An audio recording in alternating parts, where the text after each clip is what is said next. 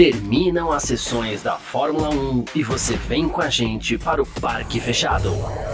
Análises de treinos, classificação e corrida. Parque Fechado F1 Mania. É isso! Valeu demais pela sua presença, valeu você que tá junto com a gente por aqui, tá no ar uma edição especial aqui do nosso Parque Fechado, né? Para você que tá acompanhando a gente aqui na Filmania, você sabe como é que funciona, né? Termina as sessões da Fórmula 1, você vem com a gente pro Parque Fechado, mas nesse Grande Prêmio do Brasil, Grande Prêmio de São Paulo aí, a gente separou uma forma diferente de fazer é, essa cobertura para você, né? até porque estávamos em loco lá, o F1 Mania estava em loco lá no Autódromo de Interlagos nesse final de semana, né? Então tava todo mundo lá, tava o Gavi, tava o Vitor, tava a Nath, tava o Léo, Léo Marçom. Então, assim, é, o que a gente vai fazer nessa segunda-feira aqui é sim falar sobre o Grande Prêmio do Brasil, o Grande Prêmio de São Paulo, é, só não é um parque fechado happy hour, como a gente gosta de brincar nas corridas da América do Norte, porque é segunda-feira também, então vamos pegar leve, né? no máximo uma aguinha aqui do lado, né? Mas muito obrigado pela sua presença. Né, obrigado aí todo mundo que está junto com a gente. Lembrando que a gente está ao vivo, né, no YouTube da Filmania, na Twitch da Filmania, Facebook, Twitter da Filmania e no Terra TV ao vivo na home do terra.com.br. Muito obrigado a todo mundo que está com a gente. YouTube, Facebook, Twitch, você tá numa dessas? Então manda seu comentário pra gente também, pra gente poder bater aquele papo legal, tá certo? Bom, vamos que vamos. É, vou começar aqui fazendo, já que a gente vai falar do Grande Prêmio de São Paulo, já vou chamar o Gavi, mas a gente vai começar falando aqui, como a gente sempre faz, do resultado né, do Grande Prêmio de São Paulo.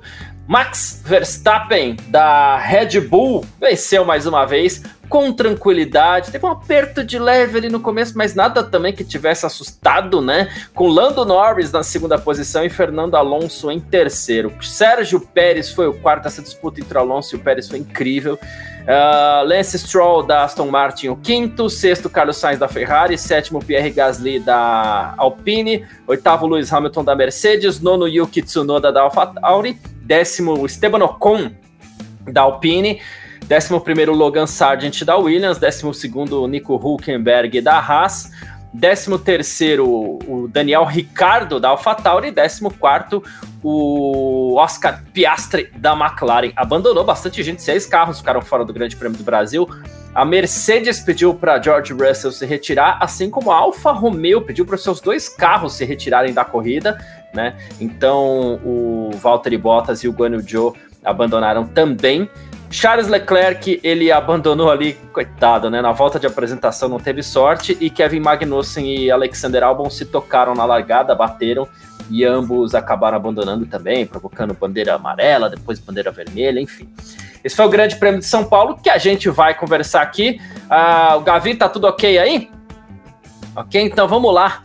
Gabriel Gavinelli Obrigado pela sua presença. Boa noite, Gavi, nesse nosso parque fechado especial, onde a gente vai falar sobre o Grande Prêmio de São Paulo, um pouquinho diferente para quem não está acostumado, se acostuma testando algumas coisas aqui de modelo e tudo mais. Mas é que assim, eu quero conversar, começar, inclusive, é, Gavi, já dando abraço, mandando abraço também para todo mundo que já está com a gente aqui no chat.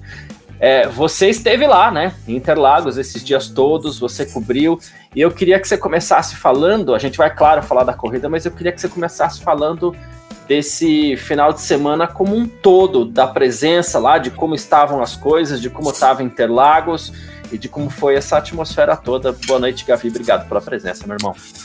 Salve, irmão. Boa noite aí, boa noite a todo mundo aí que tá no chat. Isso aí, segundona é diferente aí, né? Como a gente sempre fala aí, ressaca de Fórmula 1 nessa segundona foi brava, né? Depois de aí quinta, sexta, sábado, domingo, a gente indo direto aí para Interlagos. Na quarta-feira também já é um dia que costuma ter eventos aqui já no, na semana, essa semana de, de, GP do Brasil, é a semana mais movimentada, né? E, e, Garcia, cara, eu vou começar falando uma coisa que, né, às vezes para quem não, não teve lá, é, que me chamou muita atenção esse ano, que foi a organização do GP né? Principalmente em termos de, de segurança nos arredores lá e de acesso, cara. Né? Eu lembro que ano passado foi um problema assim, é muito forte, todo mundo reclamando do, do acesso, porque, claro, o público, né, tem ali as filas são imensas e isso, isso se, se manteve para esse ano, mas quem tá indo trabalhar, cara, é, e aí coloca os pilotos, as equipes, e a gente, nesse bolo aí todo também, é, tem que ter ali uma facilidade de acesso, porque senão se, se torna uma, uma, rotina impossível, né, Garcia? É, e, e para esse ano eles arrumaram muito, cara, isso. Então, assim, é, todo mundo geral, até o público também notou, né? Mas era uma facilidade muito grande para você poder se locomover ali é, em, em, volta de Interlagos e para você poder entrar também. Tinha todo um esquema diferenciado ali nos estacionamentos. Então isso chamou muita atenção, né? É, é, esse problema que foi ano passado foi um caos total, assim mesmo. Né? E, e, esse ano não. Esse ano a gente teve uma organização muito boa para isso. E também na, na parte da segurança tinha umas microbases da polícia espalhado assim, claro que uma hora terminava, né, mas ali por pela Avenida Interlagos, né, todo o arredor ali de Interlagos, né, então tava muito bacana nesse sentido, a organização se preocupando, né, com algo que é realmente importante e que os gringos cobram muito, né, porque a gente tá até um pouco acostumado, você vai lá, depende do lugar que você vai, você sabe ali, né, como, como se portar, digamos assim, mas não, não é não, não é recorrente para os gringos. Então chamou atenção para isso e também para a gente ter, né, mais uma extensão de contrato aí agora até 2030, cara. Então muito bacana isso, né? A gente teve lá nesse anúncio, né, feito ali pelo pelo Domenicali junto com o, o Adam Adler e junto também com o prefeito da cidade, né, o Ricardo Nunes aí, cara. E aí para fechar esses destaques extra pista, depois a gente comenta um pouco a pista Isso. também é, recorde de público, cara. Então deu né, 267 mil pessoas, foi o recorde, isso em três dias, né, de evento. E eu, a, né, a, na minha experiência, acho que foi muito em conta do Heineken Village, que era a grande, o grande diferencial para esse ano. A, arquibancada da Porto também ela estava um pouco maior, ela fica ali na descida do lago, né? A gente tinha uma, um pouco mais de arquibancada da Porto e também o Heineken Village. A gente teve um Village no ano passado, mas esse ano ele era mais robusto e cabia mais gente também. Tinha uma fila ali só do Village, então é, acredito a isso.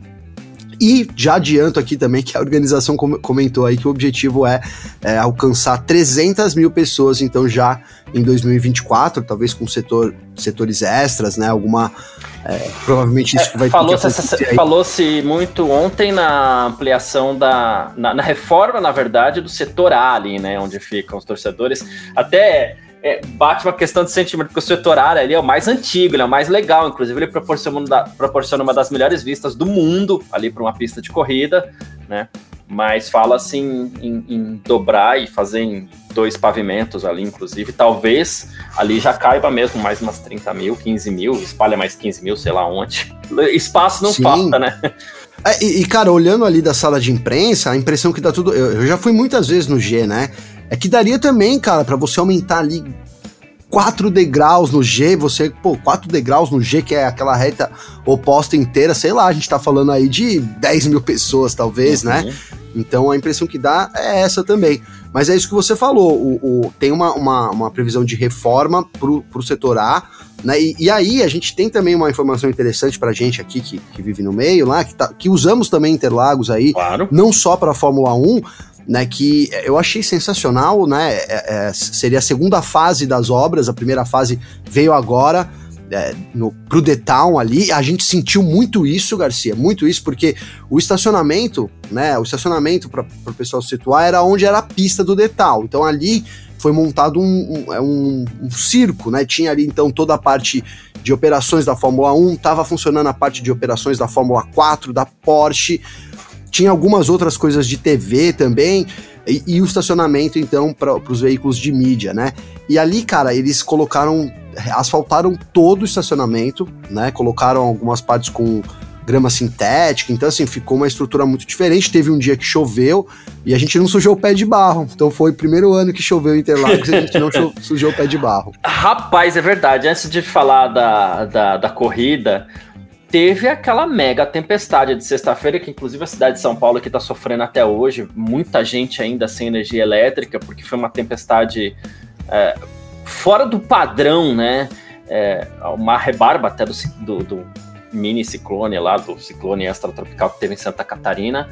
Mas, assim, é, e como é que foi esse caos lá, cara? Rapaz, foi caótico, Garcia. Foi, foi bem caótico mesmo. A gente ali né? Pô, a gente conhece um pouco Interlagos, né, cara? Começou e, e assim, para o pessoal entender, a sala a, tem a reta principal, a sala de imprensa fica embaixo da reta, digamos assim, né? Então, a TV, ela mostra a imagem, é, como, a gente, como a gente brinca, né? Lá da, da Torre da Sabesp. Então, a uhum. imagem, ela ela mostra aquela imagem contra. E a gente tá virado pro setor G. Então a gente não tá vendo aquela imagem contra a TV, né?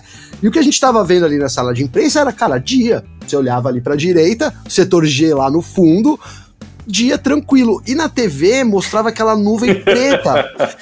e, cara, de repente aquela nuvem preta, ela passou pela sala de imprensa e aí a gente começou a ver. Eu até tenho uma foto eu não consegui parar para fazer uma postagem, mas eu tirei uma foto que é meio céu, meio céu azul, meio céu completamente preto, que foi a hora que chegou a ventania, né? Foi tudo muito rápido, cara. Então, né, de repente ali essa nuvem tomou ali Interlagos e aí eu posso dizer aqui que foram não foi um minuto de ventania, Garcia, foram aí 30 segundos, mas assim, parecia que as estruturas que estavam ali, que eu falei agora aqui para vocês de operações, que elas iam voar, cara, né? Eu até depois a gente brincou, falou, cara, esse foi o teste para essas estruturas, realmente elas são boas, a empresa tá aprovada, porque assim, é, é, foi muito forte o vento, pegou todo mundo meio que, é, digamos assim, desprevenido. A gente estava esperando uma chuva pro fim da, pra, pro, pro fim da qualificação, né, ali pro meio da qualificação, mas da forma que foi, é, da, da magnitude, e assim, nem choveu muito, cara, tá? Nem choveu é. muito, choveu cinco minutos forte, foi realmente essa, essa ventania que depois as imagens circularam ali rapidamente, né? A gente ainda lá né, né, dentro da sala de imprensa começou a receber as imagens ali da arquibancada da Porto, né, que, que voou. A gente teve problemas também com as pessoas saindo do setor G, completamente alagado. O Heineken Village também sofreu muito, né? Então, assim, o vento ele entrou na parte do S, dá para dizer assim, ele entrou pelo S do Sena e aí desembocou tudo naquele meio de Interlagos, né? Culminando até ali no setor G. Então, ali foi a parte mais que realmente sofreu. Eu recebi relatos do pessoal que tava na A, né, que tava ali no, no setor que esse ano não era o Heineken, mas é que fica ali no S do Senna, né, e que não, for, não foi tão intenso os relatos. Então, realmente, ele desembocou pelo meio de Interlagos e ali é, acabou tomando mais, mais força ainda, viu, Garcia? É, então, foi um negócio assim assustador, né? É, curiosamente, aqui, eu, eu tô perto da Avenida Paulista, né? Como a gente sempre fala, tô aqui no Bexiga, em São Paulo. Até falei no parque fechado da, pró da própria sexta-feira. Aqui praticamente, cara, caiu meia dúzia de gotinha, sem, sem força a chuva, mas a ventania tava, tava feia, assim. Né? E, Sim. E, e, assim, Não, a, nunca a vi, gente, tá, é, nunca vi isso na minha vida, cara. E a gente tá isso acostumado, é... né, com esse negócio de, ah, Interlagos tem chuva, é, poxa, Interlagos e está molhada combina, mas é aquilo ali foi fora de qualquer padrão, né? Mesmo para um Sim. GP de São Paulo, acho que até os gringos devem ter se assustado bastante com tudo aquilo que aconteceu, né? Não, cara, foi assim, é que é que foi, eu acho que não foi tão falado isso lá fora, né? Porque tava todo mundo ali na qualificação e a verdade é que o Brasil recebeu, né, até outro, outra coisa pra gente chamar atenção. Normalmente a gente tem ali, sei lá, cara, eu não conto, mas mais de 50 jornalistas gringos, com certeza. Esse ano não tinha, tinha 20, cara. Tinha um pouco mais de 20. Então, né, é, talvez a temporada, as coisas já meio resolvidas, né, Garcia? Esse finalzinho de temporada também não tem motivado nem alguns veículos famosos que estão presentes na maioria do, de todas as corridas, praticamente, então não estavam presentes aqui em São Paulo. E, cara, tava todo mundo ali na sala de imprensa, né? E foi na sala de imprensa foi um minuto, cara. Foi muito tranquilo. A gente tava ali sentadinho, ar-condicionado ligado, a nuvem preta chegando, de repente ela passou pela gente, né? Ficou noite e aí bateu aquela ventania rápida e, e, e, assim, nos arredores de Interlagos, eu saí por lá, né? Até falei, cara, deve, né? Vai estar tá meio caótico. Então eu, eu não vi tá? Não vi. Se alguém viu aí também, pode ter. Não tô falando que não teve, estou falando que eu não vi, né? Árvores quebradas e nada assim que, que gerasse um caos. Eu, eu saí de lá, era por volta de 8 horas da noite, e em menos de 15 minutos eu já tinha conseguido né, sair do perímetro ali do, do autódromo e tava vindo para casa. Né? E aí aqui para casa, aqui que eu moro no ABC, aqui em São Bernardo, aqui também tava o caos, cara. Então tava bastante árvore, sem energia, né? Em casa que tinha energia, mas foi um caos total aqui também na região do ABC, Garcia. É, é isso. Bom, Mas, enfim, o pessoal tá falando bastante aqui. É, você passou um pouco da sua experiência. Daqui a pouco, se o Vitor vier também, ele passa um pouco da, da, de como foi e tudo mais, né? Eu vou mandar um abraço, vou falar os nomes aqui. Você que mandou mensagem, pode repetir a sua pergunta, que eu vou falar os nomes agora para a gente dar uma agilidade, que a gente vai começar a falar da corrida, né? Mas, ah, não li a sua mensagem, só falei o nome. Quiser mandar mensagem de novo, fica à vontade, tá, gente? O. Perdão, Daniel Santos aqui, o Charles Câmara, o Paulo Jesus, sempre lá de Manaus, também o Vinícius Pereira, que foi para Interlagos, inclusive. Uh, aqui, Márcia Pirani, o Drácula, também o Hélio Frazão tá junto com a gente por aqui, tá tudo feliz lá que o Flusão foi campeão da Libertadores, né? que mais aqui, ó? Tem mais gente. O, a Ruth Maria também tá aqui, o Roberto Neves Dourado. Então, é isso. Pode ficar à vontade para repetir sua mensagem aí. E a corrida, Gavi? É, primeiro, a gente vai falar de um final de semana, né? Deu a lógica com as vitórias do Verstappen, né, que venceu a sprint também, venceu a, a, a corrida, o Grande Prêmio. Só não marcou a melhor volta, mas ele conseguiu aí todos os. os... Olha só quem tá aí, Vitor Berto, que beleza. Vou chamar o Vitor aqui então também. Boa noite, Vitor. Obrigado pela presença então também. Então, a gente vai voltar a falar, mas então vou começar com ele falando da corrida, tá, Gavi? A gente vai voltar a falar um pouco mais desse final de semana em Interlagos, é, Vitor. Mas é isso, a gente ia começar a falar da corrida aqui, né? É, surpresa nenhuma com as vitórias do Verstappen, que também venceu a sprint. É, Lando Norris se firmando mais uma vez, talvez como, sei lá, o segundo nome da temporada aí ausência de Mercedes, que só veio, né? Disputar que é bom nada. A gente teve uma boa corrida do Pérez também. É, fala um pouquinho dessa corrida aí pra gente. Boa noite, Vitão. Obrigado pela presença aí.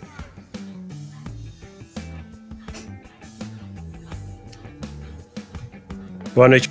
Boa noite, Garcia. Boa ah, noite, todo mundo tá acompanhando. Eu tô com um pouco. Já foi? Foi? Eu tô Não, com um probleminha de conexão. Isso. Chega o Palmeiras.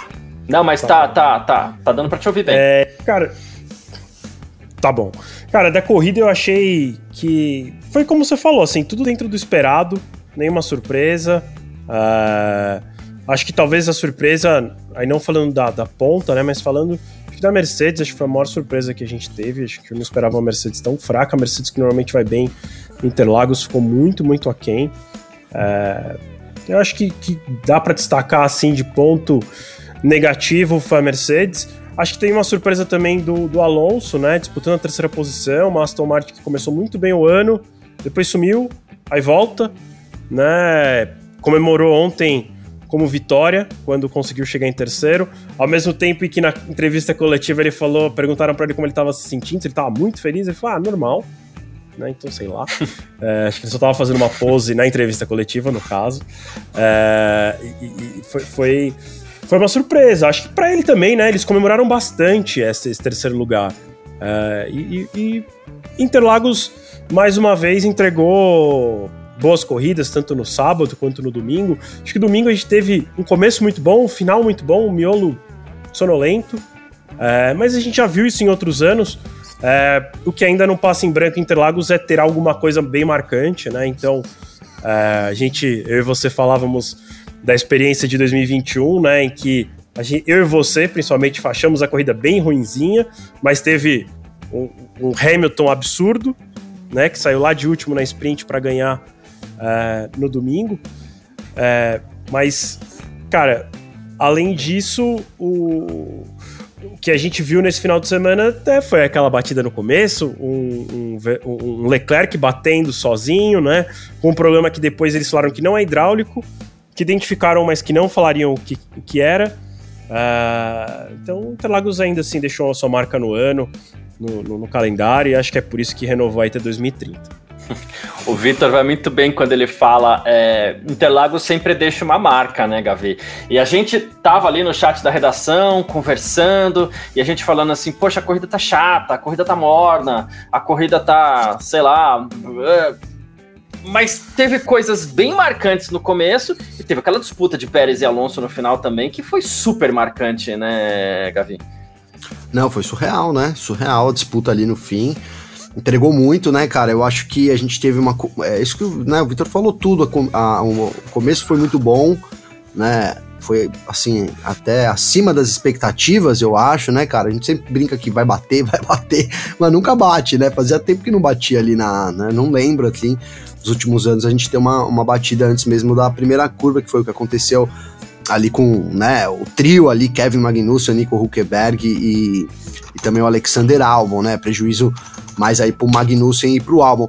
Eu achei a corrida, cara, é, assim, eu achei a corrida fraca, Garcia. Né, eu achei a corrida, eu fiquei com, vou falar a verdade aqui, cara, fiquei com um sono, rapaz, esse meio de corrida, tudo bem, o começo foi legal, o final bom, mas a gente tava correndo ali no autódromo o dia inteiro, aí deu aquela sentada, vai, vamos lá, corrida, aí, pô, cara, é, sabe quando vai, você vai relaxando, relaxando, você, se deixa mais um pouco, você dorme, cara. A verdade foi essa. Ó.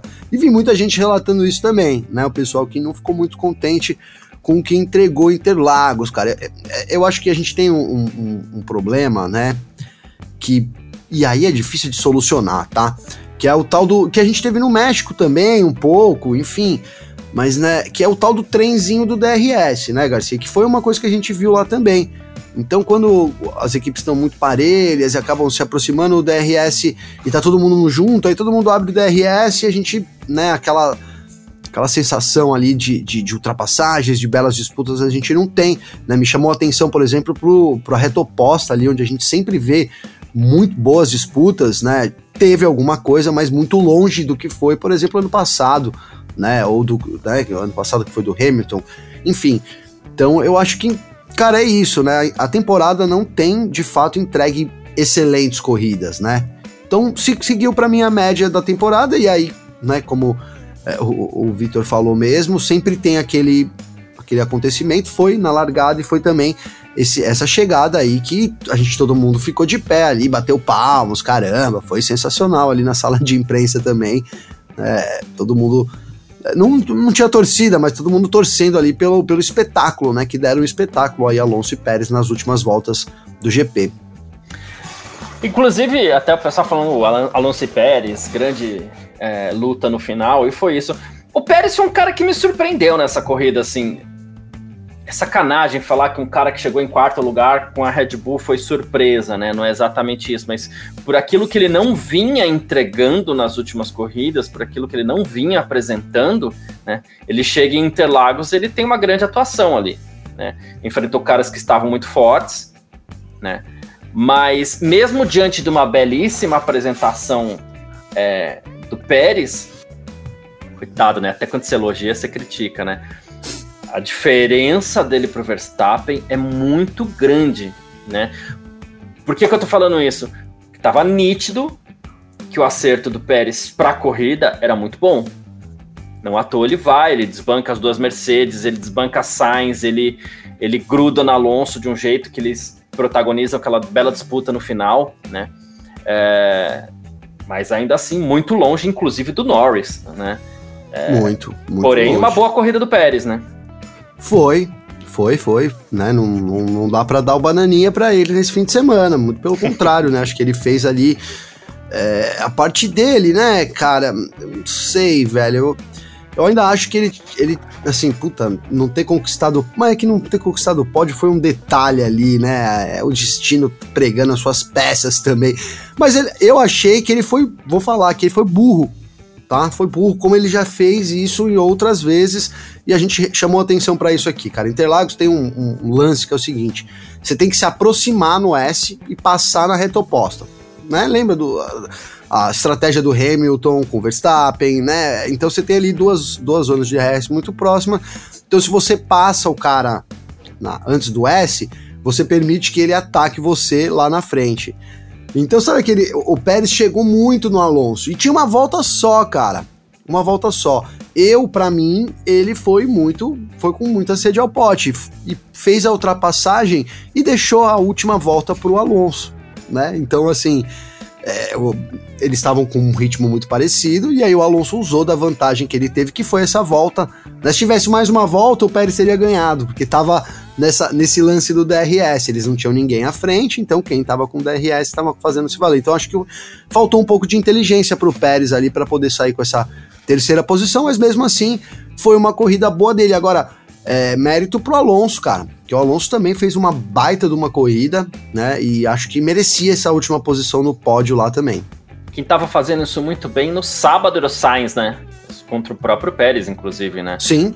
Ao sim. ser atacado e perceber que não dava mais para defender, segura e passa atrás na linha do DRS, porque não é uma continuação, ele tem uma nova detecção que é ali no meio do S, né? Já Exato. indo para a curva do sol já.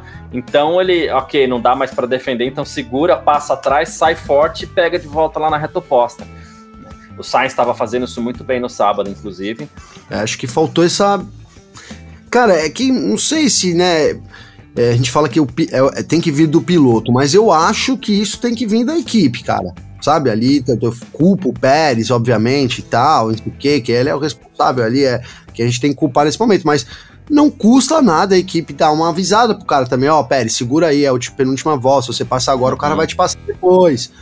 Não sei, né? Não sei se houve também essa comunicação, enfim, mas é, não fosse isso, o Pérez teria saído com o pódio, cara. Teria sido né, um fim de semana de redenção pra ele também, mas é, no fim, cara, sabe quando você toma aquele gol de empate? Você tá ganhando o jogo, você toma aquele gol nos 40 minutos.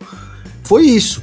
Né, foi isso, porque o Pérez vinha muito mais rápido. Quem tava acompanhando ali a corrida, no lifetime também, via que era uma questão de tempo para ele passar o Alonso. Ele vinha tirando o tempo até mais rápido do que no fim, obviamente que ele foi perdendo pneu, né? Então, É. quando ele chegou no Alonso, ele já não, não tinha mais tanta ação assim. Mas foi tipo, para mim foi isso, foi um gol de empate ali nos 45, acabou frustrando o Pérez, um bom quarto lugar, mas que saiu com gostinho de derrota por não ter subido no pódio. Não, e o que o Alonso estava fazendo ali, é, o pessoal até falou bastante isso na transmissão, que vocês estavam lá em Interlagos, o pessoal falou bastante isso na transmissão, porém sem dar muitos detalhes, né? Porque na curva da junção ali, né, o Alonso não fechava, ele abria. Ele não grudava na, na, na zebra, não pegava o ápice da curva ali para quem, né? É, então ele fazia um pouco mais por fora. O Pérez fazia por dentro, grudava ali, só que o Alonso saía muito lançado. Né? E isso é uma coisa que, que, que me chamou bastante atenção. E ele usou muito bem isso na última volta, porque ele, mesmo atrás, ele manteve fazendo por fora, saindo lançado, grudou no S, não passou e foi é, garantir a posição na reta oposta. Assim. A inteligência do Alonso Sim. é um negócio absurdo, assim, é fora dos padrões, né? Uma É. defesa, né? A defesa, na dele é defesa muito e no boa ataque. também, né? é, é, é. Sim. É, che- é, o, o XLR7 tá até falando que teve uma hora que eu tava a câmera on-board do, do Pérez, e aí mostrou o Alonso já fazendo por fora, e o, o Max Wilson fala, né? Ah, o Alonso errou, mas não errou, ele tava fazendo. Aquele era o traçado dele, era diferente. Sim. E ele usou muito bem disso. Ele tava querendo sair, mais que você disse, mais lançado, né? É. E, e- e era o lugar que poderia sofrer a ultrapassagem, então, né, ele sacrificava um pouco do tempo mesmo. Ele não tava chegando mais em ninguém, né? Ele É. só tinha que se preocupar com quem vinha atrás para poder, né, então usar a estratégia ali a favor dele. Então foi isso, cara. Eu achei que foi é, realmente muito merecido esse- essa terceira posição. Aston Martin, obviamente, estava muito feliz, né? Porque eles vinham do- de várias corridas ruins, então esse pódio aí também foi né, para dar um ânimo extra para a equipe aí no partindo para as duas últimas corridas da temporada também, né? Aquele, aquele ânimo para 2024 já também. É, exatamente, é isso. É, então foi assim. fo- é o tipo de disputa muito legal, o tipo de disputa que a gente adora ver, né? E eu gosto disso. Foi decidida muito na, na, na inteligência, que o Paulo Jesus tá até falando, o Alonso fazia a corrida é, tipo oval, né? É, e o Pérez fazia a corrida tipo eu quando eu tô com preguiça, ele falou. É, mas é, em oval usa-se um pouco dessa técnica também, né? De você não, não precisa fazer o ápice, você faz um pouquinho mais por fora para você sair é, um pouquinho um pouquinho mais lançado. A hora que o Vitor tiver ok, tá É ok? isso. então vamos lá. A gente tava falando aqui, Vitor, da, da disputa né, de Alonso e Pérez no final e do quanto ela foi é, decidida na inteligência do Fernando Alonso ali também, né? É, o, o, o Gavi foi um pouco mais direto aqui, mais na crítica ao Pérez. Eu não sei nem se eu criticaria ao Pérez, né? Mas é, é mais. O Alonso deu um golpe de xadrez ali no final, né? Assim, é. A minha parte crítica ao Pérez é porque o próprio Alonso, né, ele depois falou em entrevista que quando o, o Pérez passa ele, ele achou que ele nunca mais ia conseguir pegar o Pérez e que já era. E o Pérez não abriu. E aí isso fez com que o Alonso tivesse a oportunidade de passá-lo. É, o que eu. Foi engraçado porque assim, eu, eu tava achando muito estranho o Pérez ficando preso atrás do Alonso. Durante boa parte da corrida eu fiquei pensando, putz, talvez esteja acontecendo porque ele tá planejando, já que ele não vai chegar no Norris, passa o Alonso na última volta porque não dá tempo de dar troco. Só que ele passou na penúltima. Dava tempo de dar troco passando na penúltima. Então, já que esperou tanto, tinha que ter esperado mais um pouco. Então, assim, não vou deixar de criticar o Pérez, não, porque eu acho que ele acabou fazendo coisa errada. E o Alonso é, fez, fez uma bela ultrapassagem.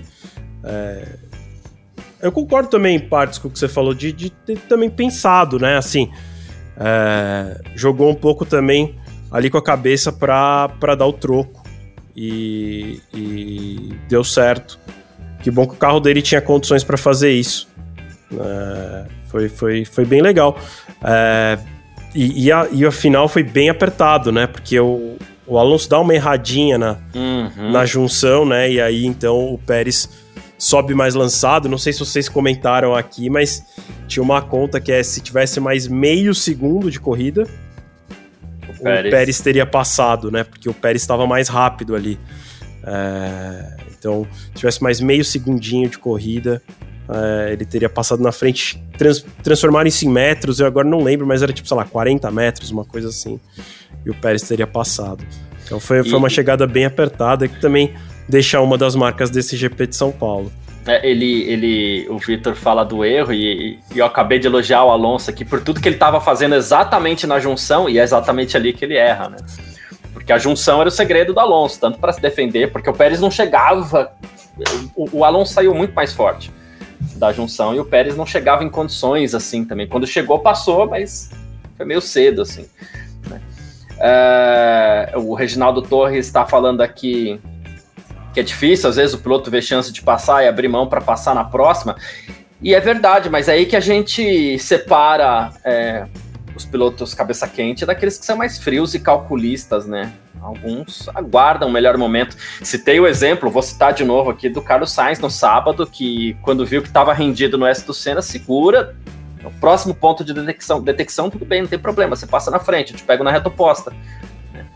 É, e o Sainz, embora espanhol, é um piloto que também não é tão cabeça quente assim, né? Ele é mais contido. Então, a inteligência do piloto, a frieza do piloto ali também nesse momento faz a diferença, né? Uh, cara, o pessoal tá num. num eu, eu vi aqui o Daniel tal, tal, o pessoal falando assim, não é que a gente tá criticando o Grande Prêmio de São Paulo. Até alguém colocou uma frase aqui que eu achei bem legal que para o padrão Inter... Ó, oh, Reginaldo colocou. Para o padrão Interlagos é que a corrida foi morna, né? Para o padrão da temporada, talvez, foi uma grande corrida, né, Vitor? Sem dúvida, sem dúvida. É, se a gente for isolar do resto do, do, do, do dos outras corridas de aqui em São Paulo e só olhar para as do calendário, foi muito boa. Foi uma das melhores, provavelmente, né? Enfim, já foram 20 corridas. Então deve estar ali, sei lá, entre as 5 melhores, 10 melhores, talvez. Acho que 10 melhores com certeza. É, apesar de, como eu falei, assim, o miolo ter sido meio sonolento, mas é, quase nenhuma outra corrida no ano entregou um começo muito legal e um final com alguma coisa de emoção. É, como é, é, é, isso, assim, acho que talvez pro padrão de Interlagos. Acho que faltou. O que faltou para ser no padrão Interlagos faltou a chuva. Se tivesse tido chuva, aí com certeza a gente teria tido uma corrida no padrão Interlagos, porque aí teria feito com que o meio da corrida tivesse sido também muito interessante. É. É que aquela ventaninha toda de sexta-feira levou as nuvens embora, né? Sim, sim. Não, e ainda bem que não caiu nem no sábado nem no domingo, porque senão a gente não teria tido corrida, né? E sabe o que eu acho que foi o problema também, cara? A gente não teve Ferrari e Mercedes, né? Na corrida de domingo. Né? É, a Ferrari a Mercedes, também não, é verdade. Ferrari saiu com o Leclerc e o Sainz, pff, né, na corrida de domingo, e a Mercedes também. Né? A gente teve a Mercedes ali, era é, né, sendo devorada ali pelo grid, né, cara? Então, eu acho que faltou. Isso, isso teria dado, se a gente tivesse uma Mercedes e uma Ferrari ali forte, né? Que, né, não caindo e subindo, que foi o que, o que a gente viu, acho que isso teria também trazido né, uma movimentação extra, mas de fato, vocês têm razão, eu achei uma corrida morna, cara, não, não me agradou. Né, eu acho que a gente teve outras melhores na temporada, mas também nem tão melhores assim, né? Como vocês falaram, talvez no top 5, com certeza, né? Interlagos está entre nesse top 5 de corridas boas aí, muito porque entregou, cara. A primeira volta foi sensacional, né? Ali o, o, o, acidente ali, logo o Leclerc saindo ali já foi muito bacana, né? É, e, e, depois também o, o a, a última volta, não, a gente xingou Leclerc, muito o né? Leclerc, não, xingamos muito o Leclerc lá na sala de imprensa, óbvio, né? Depois que a gente foi ver que tinha tido problema, etc e tal, mas aí já tinha xingado, já tinha falado, já não tinha mais como voltar atrás. Mas, mas eu, e também além disso um destaque pro Norris, né? Fez uma largada assim absurda. Absurda, que também Absurdo. é um ponto muito legal pra corrida, né? Assim, Onde ele ficou devendo no sábado, né? Sim, sim. Mas no domingo, assim, é, eu tava esperando que a corrida. E talvez isso até tinha, tenha tirado um pouco a emoção da corrida, né? Porque eu fiquei na expectativa de ver o Norris escalando de sexto. E eu, e eu achava que ele ia chegar em segundo, então assim, ele ia passar quatro carros e passou os quatro na largada, né? Então. É, na verdade foram três, né? Porque o Leclerc tinha Isso. já saído. É, mas foi, foi, foi muito legal, assim. Sei, cara. Interlagos é sempre, sempre uma corrida muito boa. A atmosfera é muito legal. É, não sei se já posso falar um pouco de claro. ter vivido lá os momentos, mas é, no sábado eu tive a oportunidade de ir pro grid, que é algo bem difícil na Fórmula 1. É, já é difícil conseguir como com imprensa, mais difícil ainda conseguir até o grid. É, e, e, e, o destaque que eu tenho, assim, para falar de, de, ter visitado o grid, mais do que, ah, ver carro de perto, o carro a gente vê de perto na, na sexta-feira, né? Que eles, inclusive, disponibilizam ali o carro na frente do, da garagem das equipes para que a imprensa veja de perto. É... E que também foi muito legal aqui em Interlagos, porque eu não vi isso em nenhuma outra pista é, nossa, tem uma outra pista como eu também se tivesse tido em todas as outras do ano, né? Eu fui, eu fui em Miami fui, e fui em Barcelona, e não, nenhuma das duas aconteceu. É que no momento do que eles chamam de display, né, dos carros, né, de mostrar, exibir os carros para a imprensa, é, tanto em Barcelona quanto em Miami, ah, e o horário é no meio da visitação do paddock, lá, Paddock Club, a galera que tem uhum. camarote, etc. E tanto em Barcelona quanto em Miami, a gente da imprensa ficava ali no meio da muvuca para enxergar os carros, né? Interlagos tinha organizado uma, uma fila separada assim, separada com aquele separador de fila, sabe? Não lembro o nome daquela, daquela fita. É, que é uma fita que isola a fila mesmo. É, para quem era credenciado como imprensa. Então, assim, tinha a garagem com os carros, e aí tinha a fita das equipes, aí um corredorzinho feito para imprensa, e aí a fita, e aí o público ficava atrás dessa segunda fita. Então, o nosso trabalho ali não era atrapalhado, né? E, e, que então isso foi, foi bem legal. Mas voltando à história do grid, o que mais me impressionou é, foi ver a atmosfera do público, né? O como o público reage, tipo, assim, piloto mexia a mão, era um barulho, assim. Então, é, e que é algo que também não se vê tanto fora de Interlagos, né? Por mais que os pilotos sejam, sim, acompanhados, idolatrados, é, fora do Brasil também, é, a maneira com que a gente expressa esse carinho e esse, esse é, essa euforia é diferente de outros países do mundo, né? De outros povos. Então é, é muito legal, assim, a atmosfera é muito é, muito legal mesmo, assim, porque as pessoas gritam o nome dos pilotos, né? Os pilotos vão passando e elas vão gritando. Então isso é muito emocionante, né? E, e acho que isso talvez só México tenha algo parecido, sei lá. Não sei se, se algum outro no calendário vai, vai ter algo parecido com isso. Porque por mais, sei lá, que os italianos sejam muito parecidos conosco, eles são muito ferraristas, né? E, e, o brasileiro é muito também é muito engraçado, que é uma coisa que a gente comentou no fim de semana, que é, é a todo momento que o Hamilton aparecia no telão, né? Que era. A telão é mesmo do sinal da transmissão oficial, né? era um barulho vindo das arquibancadas, assim, muita torcida positiva, muito barulho positivo, né? O Leclerc também, mas não tanto quanto o Hamilton. E aí quando o Verstappen era muito barulho, mas era um barulho E misturado vai. de torcida e muita vaia, Ah, né? Mas é E muito mais louco. vaia, né?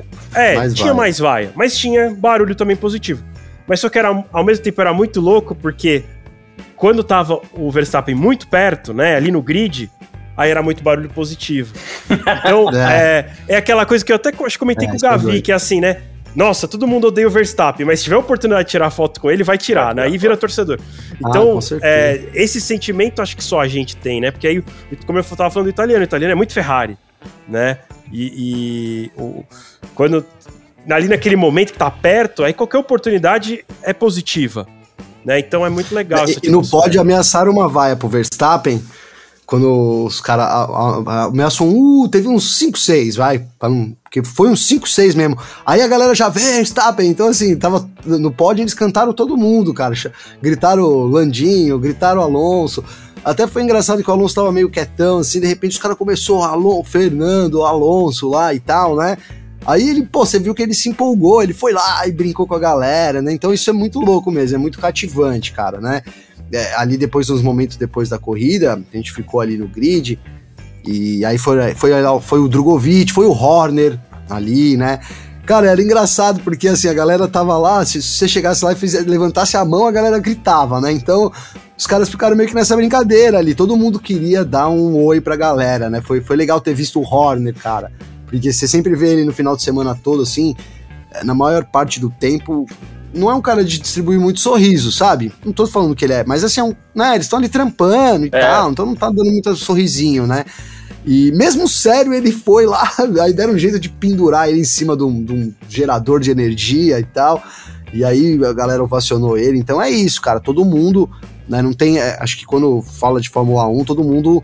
Né, é, os brasileiros são muito apaixonados, então qualquer piloto que passe lá, né? Eles vão. Eles vão. Eles vão aplaudir. E, Assim, eu tava perdendo aqui. E era engraçado que quando não tinha silêncio, cara. Então, por exemplo, foi o Drugo lá. Aí os galera, é, Drugo, Drugo. Aí o Drugo saiu, aí quando ia ameaçar um silêncio, adivinha? Os caras via lá, olê, olê, olê, lá, acenar, acenar. Né, A gente até brincou, cara, o maluco nunca vai descansar. É impossível, cara, porque é absurdo, né? Então, sempre ali. é muito bacana isso que o Victor falou, cara. É até legal, porque não sei se né, muitas pessoas que estão vendo a gente aí talvez não, nunca tenham ido, muitas talvez tenham ido, mas talvez muitas não. Então é um negócio que, pra quem gosta de Fórmula 1, cara, estar em Interlagos é assim, é necessário, né? É necessário. A vibe que, que tem ali é única, né? Então se complementa, né? A gente. Cara, de fato, se você tiver na TV, você vai ver mais coisas, né? Você vai ver melhor, você vai ver on-board, você teria visto o acidente lá mil vezes, você volta lá e vê, e vê de novo. Mas a energia, né? O, o sentimento é muito diferente, muito necessário, né, cara? Eu acho que, que é isso. A experiência de visitar Interlagos é, é sensacional. É, e o, o, o, o, o público o público faz essa diferença, mesmo sem, sem, sem ter um brasileiro, né? É, que é algo que a gente não sabe exatamente quando e se vai acontecer, né? Eu vou ficar com quando, porque eu acho que em algum momento vai acontecer, mas é, a gente não sabe, não tem, e a galera lota, a galera muito louca, e isso é um, é um, é um, é um diferencial, né? E deve ser difícil É. de entender até pra quem é de fora, né? Por mais que a gente E, tenha. e, ô, Garcia, a gente conversou lá, estávamos eu, o Vitor e a Natália para falar com o Drogovic, né, cara? E assim, não sei o Vitor, né, a gente nem teve essa conversa, vamos ter ao vivo agora aqui, né? Eu fiquei Gosto. com um sentimento de que, é, vamos ver, vamos tirar a, a limpo aqui. Eu fiquei com um sentimento de que o Drogovic tá muito confiante, cara. Pode ser que ele que seja só né, aquela, aquele sonho de menino, ele é menino ainda, né? Então ainda não tenha caído a ficha, pode ser, né? O que obviamente a gente não torce, mas a gente fez algumas perguntas para ele lá sobre ele, ele se achar o mais preparado do grid. E, e, e ele, ele é gostoso de entrevistar porque ele não ele fala, né, cara? Né, Então ele respondeu, falou: Não, eu acho que de fato eu sou o próximo da fila aí, né? E, enfim, cara, então eu, eu- a gente saiu com uma impressão de que parece que ele tem muita consciência né, de, desse futuro aí na Fórmula 1 que reserva para ele. Não sei o que você achou também, viu, Vitor? Cara, eu achei que ele sabe o que ele tá fazendo. E que ele Vai sabe qual vai ser o resultado. né? É, não, então, não, não, não. É que eu quero dizer assim, ele sabe o que, qual vai ser o resultado final. Eu só não sei se o resultado final que ele sabe é que ele vai correr na Fórmula 1 ou não. O que, que eu quero dizer É. com isso? É... Ou ele sabe que alguém vai sair no final do ano que vem, aí, minha opinião, tá? Pelo jeito que, que, que foi a história. Porque, sei lá, pra mim parece estranho a renovação com a Aston Martin sem ter nenhum, nenhuma perspectiva futura, né? É, ou ele já sabe que ele não vai correr na Fórmula 1 e como ele negou todas as outras vagas de todas as outras categorias que surgiram, melhor ele continuar na Aston Martin do que ele ficar completamente a pé, né? Porque aí ele é a pé mesmo, né? Assim, não tem onde correr. A Fórmula E já tá lotada, a Fórmula Indy tá lotada, não tem onde correr. É, Minha sensação é que ele sabe o que ele tá fazendo. É, Não sei, assim. Eu acho que tudo, de novo, vai depender de. A situação dele lá é muito, muito complexa, eu acho. Né? Porque se por um lado o carro não vai bem, o Alonso pode sair, mas eu agora já tô com o sentimento que não só o Alonso pode sair, pode sair o Stroll, junto sai o pai do Stroll, talvez não, não chame mais Aston Martin. E por que, que o novo dono vai manter o Drogovic como piloto de teste ou como piloto titular em 2025? Então, é, aí de novo, assim, aí é o que eu acho em relação à situação dele. Né? Não o E que esse- eu acho esse- que ele acha da situação dele. E essas Sim. ilações aí que você fala é 2024 para 2025. Porque pra Isso, é, é, na virada- tudo tá, é. Não, esquece da do 23 para 24, É. de 24 para 25. É, ele é reserva. O É assim, 24 já anunciou se o aí, carro, vai se o carro do ano que vem, é, se o carro do ano que vem for ruim, eu acho que o Alonso para. Independente do carro ser bom ou ruim, pode ser que o Stroll pare. E o Stroll, Stroll parar significa que o pai dele vai vender a equipe. E que cada vez mais tem boatos mais fortes sobre um possível comprador, porque meio que está à venda a equipe. Então, o que me, me bota em dúvida é assim: o novo dono, que eu sei lá quem vai ser, porque um dos boatos que corre é que vai ser a Aramco, que é a petrolífera saudita. Será que o, o, o Sheik saudita vai querer ter o Drogovic como titular da equipe em 2025? Não sei, talvez ele queira colocar o Max Verstappen e o Lewis Hamilton. Tô, tô falando Lewis, Max Verstappen e Lewis Hamilton não é por informação. É só olhar o futebol saudita. Tem o Messi e o Cristiano E de- e Ronaldo de quebra, jogando isso que eu ia lá. falar. E de, de piloto reserva, o Leonel Messi, né? É, então é isso. Os caras são malucos, né? Se eles resolverem. Ou vai ser o Neymar, porque parece que ele não sabe jogar mais futebol também, né? Dinheiro eles têm, né, velho? Se É. eles quiserem. E- então, é. É isso, assim. Não sei. Não sei. Na minha opinião, o Drogovic fez a melhor opção? Não. Mas aí é isso. Qual seria a melhor opção, na sua opinião? Cara, qualquer outra equipe. Mas tem outra equipe? Como piloto reserva, acredito que tenha. Dá Eu acho melhor ele ser lá reserva da "Toma aqui, ó." Williams do que da, da Aston Martin. Porque essas equipes em geral, é... tudo bem, se você pagar elas aceitam, né? Mas É por isso que eu tô falando, entendeu? Tá, tá. Porque assim, É que eu acho tem, que ele pagando aposta. qualquer uma tem, cara.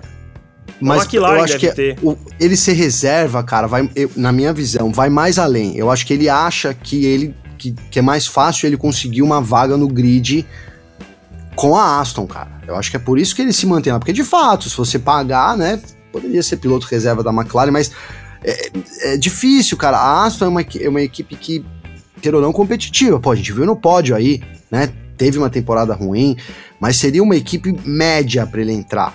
né? Então acho que a esperança dele é essa, cara, né? Ah, vou me enfiar lá na Williams. E aí, se conseguir entrar, vai entrar lá por- pelo, pelo fundo do grid, né, cara? Não sei.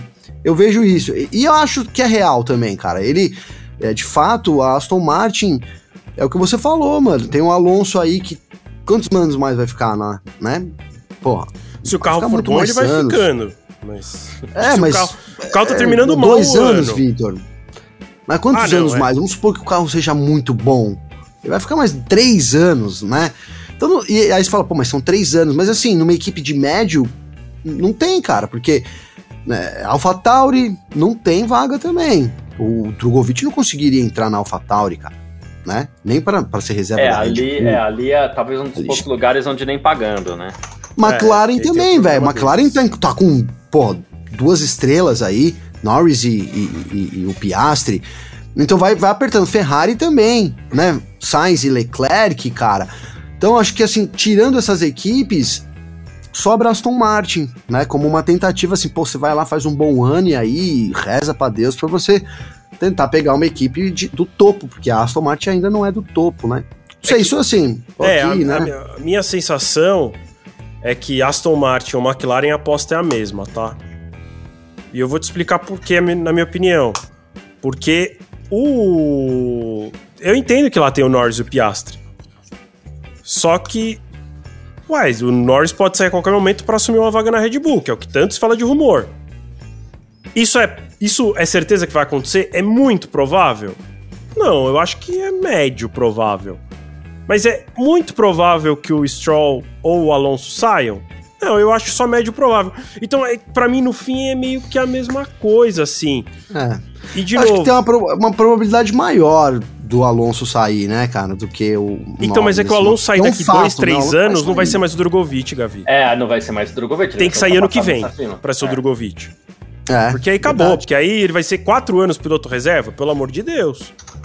É, vai virar um Pietro Fittipaldi, né? É. é. isso. Ele vai virar um De Vries. Não, é, não é, né? Porque o De Vries foi campeão mundial de Fórmula E.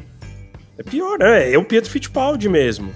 Que ficou vários anos na Haas e agora, tipo assim, não tem mais Agora, ele carreira, disse que tá negociando pro ano que vem, né? Ele não quis falar lá pra gente qual era, mas ele disse que ele tá querendo correr no ano que vem. Né? correr de outra coisa, né? De outra coisa, é, de Sim. outra categoria, né?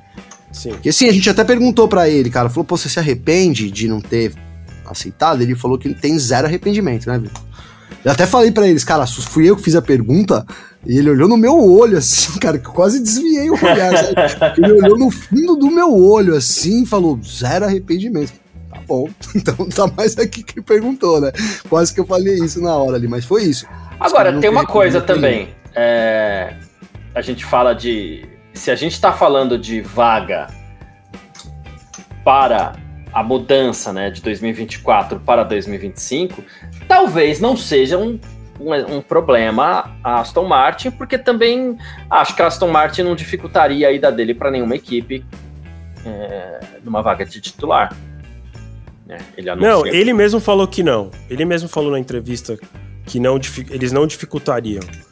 A minha questão é: é muito mais fácil você virar titular numa equipe onde você já é reserva do que. Ah, tá. Tipo assim, sei lá. Já me conhecem. É, tipo, é mais fácil você assumir a vaga de titular da Williams sendo reserva da Williams do que sendo reserva da Aston Martin. E o que eu quero dizer. E, e aí, assim, não me entendam mal, porque hoje a Williams nem tem reserva, então é qualquer um. Tá? Eu estou usando a Williams de exemplo só, né? Se ele já estivesse lá, é mais fácil do que ele pegar um de terceiro. Imagina se de, da, na virada do ano anunciam um reserva lá na Williams, o Franco Colapinto. A hora que abrir vaga no final do ano que vem na Williams, não vai ter Drogovic. Uhum. Vai ser o Colapinto.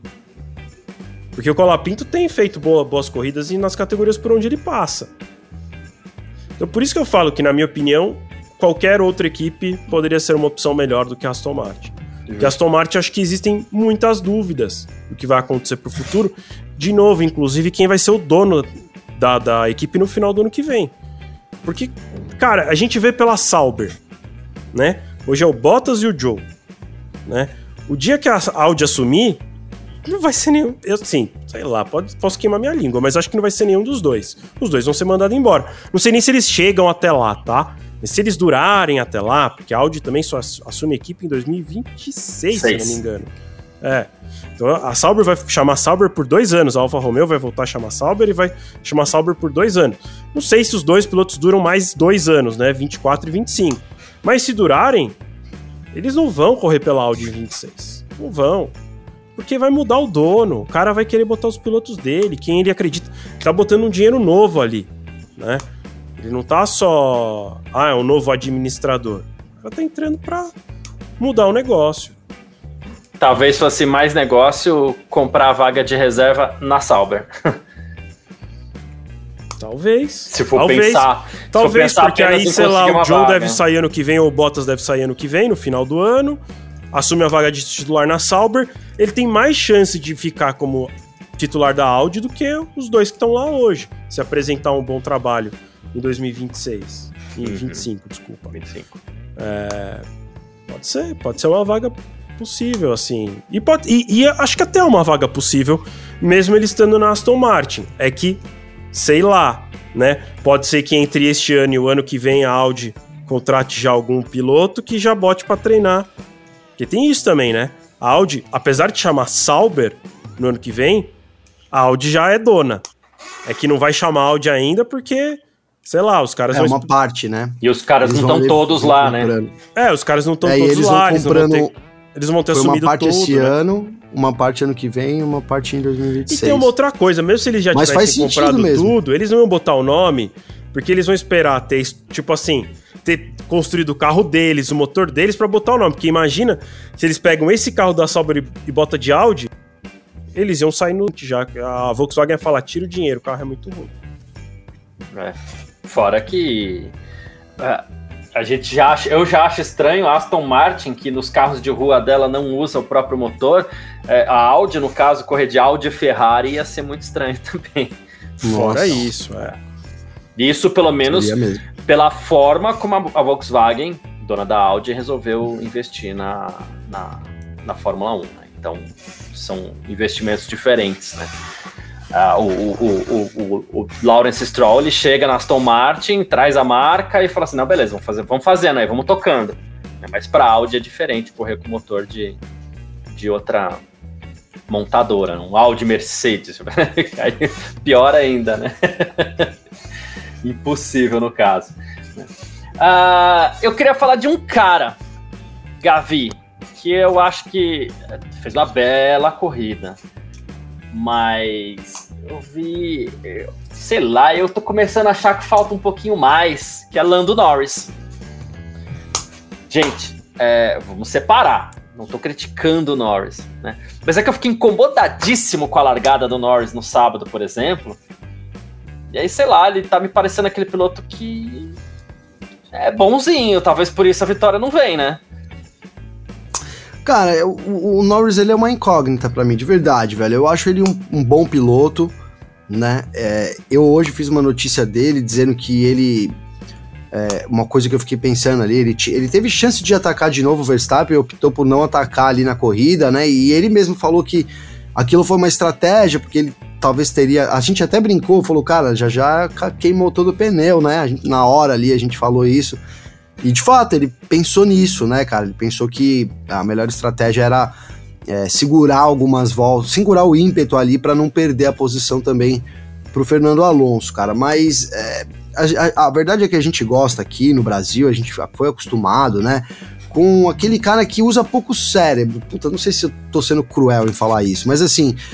É, Não que não usa pouco cérebro, o cara que parte pra cima, velho. E aí vai furar o pneu, vai quebrar. É tipo o Senna, ah, eu tenho, não tenho um braço, vou terminar a corrida, depois não levanto o troféu. A gente foi meio que acostumado a torcer com essas coisas assim. Então quando a gente vê um cara usar ali, por exemplo, o pessoal reclama muito até hoje do Prost. É, porque o Prost no meu pai, por exemplo, ah, o Prost não corria nada. Tudo que ganhou, ganhou com, com o campeonato embaixo das costas. E não tá errado. Você vai dizer que o Prost não é um grande piloto porque ele sabia usar as regras, porque ele não atacava o tempo todo, ele não era um cara 100% agressivo, né? Então é um grande piloto também. Né? Então é- eu, eu me pego nesse momento com o Norris, cara. Eu acho que aquela agressividade que a gente imaginou que ele teria, ele nunca mostrou e talvez ele nunca mostre, cara. Mas, ao mesmo tempo, é, será que ele precisa, né, mostrar isso para ser um grande piloto lá na frente, lá no futuro? Mas, né, mesmo assim, não me enche os olhos, tá, ver o, o Norris pilotar. Né? Não é uma pilotagem que, que, eu, que eu gosto, que eu falo, puta, que delícia esse cara pilotando. Né? Então, diferente do Max Verstappen, por exemplo, né? Diferente de, do, do Hamilton na época também anda. Isso muito em conta do carro, né? Mas enfim, É, não é um cara que enche, enche os olhos da mesma forma que um cara que vem também me desanimando muito, só para não deixar passar, é o Russell. Né? Acho que do meio da temporada para cá, é, eu não contrataria o Russell. Lembra que a gente falava muito de contratar, contratar, e eu não contrataria mais o Russell desse, nesse momento, né? Eu acho que ele tá devendo, tá devendo bastante aí, tá muito tímido né? Principalmente sendo companheiro do, do Lewis Hamilton, ele sabia quando ele aceitou que, o, que a chapa ia esquentar, né? Que ele precisava ir além. Acho que ele tá indo, é, tá ficando um pouco para trás também nessa disputa aí. Você tem a dizer do Norris, Vitor? Cara, é, eu, eu, concordo com o que o Gavi falou. Talvez ele seja um piloto meio próximo, meio Kimi Raikkonen. É, se chegar todas em segundo é campeão, tá bom. Sabe assim? É, o que é uma pena, né? Como o Gavi falou, a gente gosta de piloto que é agressivo, que usa pouca cabeça. E pouca cabeça no sentido de ser é, muito é, lógico, né? Ficar pensando, não, se eu chegar em terceiro aqui, fazer aquela matemática, né? Ah, meu pneu vai desgastar, né? Se eu chegar em quinto, Uh, acho que eu, se eu, eu, só preciso chegar em quarto na próxima, tá bom. Não, tipo, cara, vai para cima, quer ganhar todas as corridas. De gosto de piloto quer ganhar todas as e corridas, não pneu só macio no final para fazer a melhor volta. e que põe o pneu ah. macio no final para fazer a melhor volta porque ganhar todos os pontos. E porque quer fazer a pole position porque, ah, mas largada da segunda posição é melhor porque é mais limpo, emborrachado. Dane-se. É primeiro, é o mais rápido, tem que ganhar todas as corridas. É, é isso que a gente foi acostumado, né? É, pelos pilotos brasileiros. Todos também sempre foram assim, né? A gente não teve piloto muito. É, a la Alan Prost, assim, de. Nenhum, né? Brasileiro. Segundo, né, tá cara? bom para ser campeão. O máximo, é, uma, o, o, Emerson, né? O Emerson era assim, né? O Emerson era um. O Emerson é verdade. O Emerson era menos, menos doidão agressivo. Meu pai fala muito postura. mal do Emerson. Ele fala que ele era o único cara que tirava o pé na que antigamente assistia a Fórmula 1 lá na reta do cartódromo, né? E aí falou que, que eles ficavam no muro ali sentados, cara. Vendo a 1 e 2, e aí eles, para quem tirar, tinha, você viu o motor vindo cheio, né? Então tinha alguns pilotos que faziam com o pé cheio. Daí os caras vibravam, ah, quando fazia... e quando passava alguém que chegava na hora, tirava o pé, os caras vaiavam. E meu pai falava que o Emerson tirava o pé toda a curva, velho. Sempre conta essa história porque eu acho que diz muito sobre, sobre o que. Quem foi o Emerson Fittipaldi? Pô, admiro muito, mas era um cara cerebral também. Né? é que o que, espanta, assim. o que, me espanta, nessa postura do Norris, inclusive ele falar que, que ah, era estratégia, porque preferiu que fosse assim, é porque, pô, ele parecia muito incomodado quando o Ricardo venceu, ele pareceu muito incomodado quando ele não venceu logo depois pareceu muito incomodado em vários momentos que, pô, a vitória não vem, a vitória não vem. E agora será que ele tá assim, ah, uma hora vem? Não sei se é isso, não. Não sei, eu não sei dizer também o que, que passa na cabeça dele, porque eu fico pensando, né, se eu, eu no lugar dele, nessa situação do cara, eu queria muito ganhar. E vamos lá, né? Ele tá em. Vou até colar aqui. Ele tá em quinto, quinto. no campeonato é, ah, tudo bem, tá 3 pontos na frente do Sainz, tá 25 pontos na frente do Leclerc. Sim, até pode ser, até pode cair aí duas posições, mas sejamos honestos, que diferença faz quinto ou sétimo no campeonato? Para a equipe não faz diferença nenhuma porque não ganha dinheiro diferente nenhum. Para o piloto, alguns têm contrato de ponto, né? Mas eu não sei se faria uma baita diferença na vida dele. Mas faria muito mais uma diferença ele ganhar, porque Ok que não tem uma premiação em dinheiro para ganhar, mas, cara, mexe Você no ganhou, marketing né? da McLaren para falar que ganhou. É, ele é um piloto que passa a ser um piloto vencedor de corrida de Fórmula 1. É, muda, muda o cara de patamar, né? Tira ele do todo mundo. Pelo menos o cara já ganhou uma, né?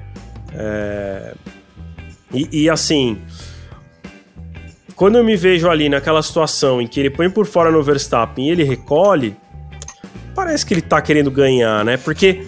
Ah, você podia falar assim, ah, putz, mas ele tá pensando no campeonato. Que se ele chega. É melhor ele chegar em segundo do que abandonar. Mas pra quê? Já não vai ser campeão mesmo. Né? Era melhor ele ganhar a corrida do que ser quinto ou sétimo no campeonato. Ah, poderia tirar o Verstappen da corrida. Na verdade, sim, poderia tirar o Verstappen e sair também junto. Cara, Sei lá, talvez se não for assim, a vitória dele nunca vai vir. É, eu acho que ele nem ganharia, cara. Mas, mas o Eu, que, eu também acho que também não, acho tá? que não. Eu também acho que não. Mas o que a gente quer lá. não é nem ganhar, é tentar, né? Eu entendo o que vocês estão falando, né? E eu cara? É acredito isso que eu sábado ele jogou aqui. muito mole na largada, cara. É. Não, Ele ali na, na corrida também. domingo. Na, na, na na largada curva do da- da- lago ali, Garcia, É. quando ele, ele deixa de atacar, sabe? É, ataca, cara. Vai pra cima, passa. É o que a gente falou, mano. Os caras têm um medo do Verstappen, velho. É impressionante. Eu não, eu ia- até no paddock, velho. Os caras tá olhando, os caras vê o Verstappen, os caras baixam a cabeça. Mentira, isso é brincadeira. mas assim, só falta isso, cara. Porque é é um medo impressionante, velho. Ninguém disputa É, na- na hora da ultrapassagem lá. cara. Né? Ninguém. Naquela hora, né? Que, os, que, eles, que eles ficam do lado do outro, a gente comentou na sala de imprensa. Falaram lá, o medo. Todo Medo. mundo tem medo do Verstappen agora. O que é ótimo pro Verstappen, né? Ele conseguiu impor esse medo em cima de todo mundo. Ele Todo mundo entrou tem na mente o de cara. todo mundo, cara, Porque, ali. porque acho que todo mundo pensa assim: ah, ele não vai tirar o carro, eu vou bater, vou perder minha corrida. E ele é campeão, já foi Pro Verstappen campeão. é ótimo. É. Não, não, pro Verstappen é ótimo, porque podia ser até que ele tirasse o pé para não dar no meio. Mas só do cara ter o medo dele fazer isso, ele vai ganhar todas as corridas Vai do ganhar ano. todas. Porque todo mundo vai ter medo. Então é isso, cara. Ele tem o carro, ele tem. Ele pilota muito, falando do Verstappen agora, né? E ele entrou no psicológico, cara. Ele tem De o domínio psicológico da categoria, né? Todo, ninguém disputa com o cara, né? Ninguém. O cara é porque, ah, porque o carro é muito melhor, ah, porque na próxima eu vou perder pneu. Sempre tem um, um porém. Mas o fato é que ninguém, né? Cara, o último que disputou com ele mesmo, que eu lembro que foi o Russell, que eu O acabei de Russell. falar mal aqui, foi o Russell no Azerbaijão. Olha quantas corridas a gente tá falando, cara né? De quantas corridas a gente tá falando. Foi alguém que tentou ali um. Né, e pegou Não, o Verstappen e- desprevenido, né? E a gente teve aquela Mandou, corrida de. Miami que o Verstappen largou em nono. E, cara, todo mundo abrindo pra ele passar. Ok. Abriu, ah, ele vai abriu. passar de qualquer jeito, não vou estragar. O único que pôs o carro um pouquinho de lado, assim, foi o Gasly. É, que- Foi, ah, vou, vou, vou fazer ele frear mais dentro, pelo menos, né? Beleza, freou mais dentro foi embora, mas fez alguma... O resto, tamo aí, cara. Todo vai mundo que- abriu. Né? Aqui esse mundo tapetinho da Ferrari aqui pra você passar, né? O tapetinho vermelho. Dificulta, cara. Deixa o cara passar. O cara tem um carro tão bom, mano. Passa no meio da reta, ainda. Passa sem ZRS, cara, né? Bota do lado e põe. É, defende, cara. É, é isso. Eu acho que quando. É, é que aí, é, é que aí a gente entra num outro patamar, né, cara? Que é esse negócio da Fórmula 1, de consumo de pneu e que o que tornou a Fórmula 1, né? Porque quem é piloto, o piloto de Fórmula 1 tá vendo essa discussão aqui, os caras vão falar, mano, os malucos são muito burro, né? Eles não sabem que eu vou consumir um pneu. Então, assim, tudo bem, a gente sabe, cara, mas é que é o, é o que a Fórmula 1 se tornou, né? E a gente vai reclamar sempre, mesmo sabendo que o cara tem que abrir, porque faz sentido, é, né, na corrida dele, que ele não gaste pneu, que ele poupe o pneu para um carro que tá muito mais rápido, que vai passar ele de qualquer jeito. Tudo bem, mas não é isso que a gente quer ver, né, cara? A gente quer ver alguém tentando desafiar o Verstappen. E aí, né, esse piloto que começa. Vamos supor que o Norris desafia o Verstappen ontem, tá? Bem, bota por dentro lá, os dois se tocam, que não saiam da corrida. O Verstappen ganha, o Norris chega em segundo. Na próxima, cara, o Verstappen já vai falar: caramba, hum, não não sei o que vai se tocar. Uhum. Aí vai indo. Aí ano que vem a McLaren tem um carro competitivo. Aí o, o Verstappen já vai pra, pro domingo já vai pensando: caramba, vai aquele maluco que ficava me tocando aqui, hoje ele tem um O carro. Verstappen tem que começar a criar medo do Norris, É né? isso. E, e você só cria medo, cara, mostrando sua cara pro adversário ali, né? Que é o que o, O- o próprio Garcia tá correndo Verstappen kart fez com amador. o Hamilton. Exato. Foi. No kart amador não é isso também, Garcia? Você tem Opa. seus micro adversários. É. Cara, que você tem que ir no psicológico do cara, entendeu? Você, você, não- você sabe que você tem um caminho pra ganhar daquela pessoa. De repente não é naquele dia, mas você vai lá e vai carimbar, porque é pra mostrar pra ele que na próxima eu vou pra cima. Então é isso, é um, é um campeonato, né, cara, de corridas, e que isso fala muito. Então eu acho que hoje todos os pilotos do grid, tá? E até o Hamilton, eu acho que o Hamilton é o mais destacado aí, mas todos, até o Hamilton, tem esse recente, esse, esse, esse porém de disputar com o Verstappen, né, cara? Então, pra alguém ganhar alguma corrida, e aí primeiro tem que ganhar uma corrida pra depois pensar num campeonato, mas vai ter que Uhum. quebrar isso do Verstappen. E não é fácil não. Não. Ganhar de verdade, né, Gavi? Tipo, não aquela situação, ah, puta, Ah, é. muito diferente, sei lá, porque ele perdeu no, em Singapura. Sim, ganhar sim. de verdade, ganhar como o- as disputas que a gente viu em 2021, né? É isso. era passar, na Passar pista. e manter a pista, né? né? E, e, né? Não é porque o Verstappen quebrou, porque o Verstappen largou em último e aí não. O, lá, o, XLR. Até quando larga em último, tá parecendo que vai XLR tá até falando que o Norris é amigo pessoal do Verstappen, acho que isso atrapalha o Norris na disputa. Então esquece, amigão, porque a gente vai ter que aturar o Verstappen por muito tempo, aí o Norris não vai ganhar uma corrida desse jeito. Melhor já se aposentar, já, melhor já, se aposentar. Né? Não, é, tem um amigo meu correndo lá. Abre mais uma vaga. É. Abre mais uma vaga. Desculpa tá rindo, mas é que é isso, né, cara? É, não tem cabimento, né?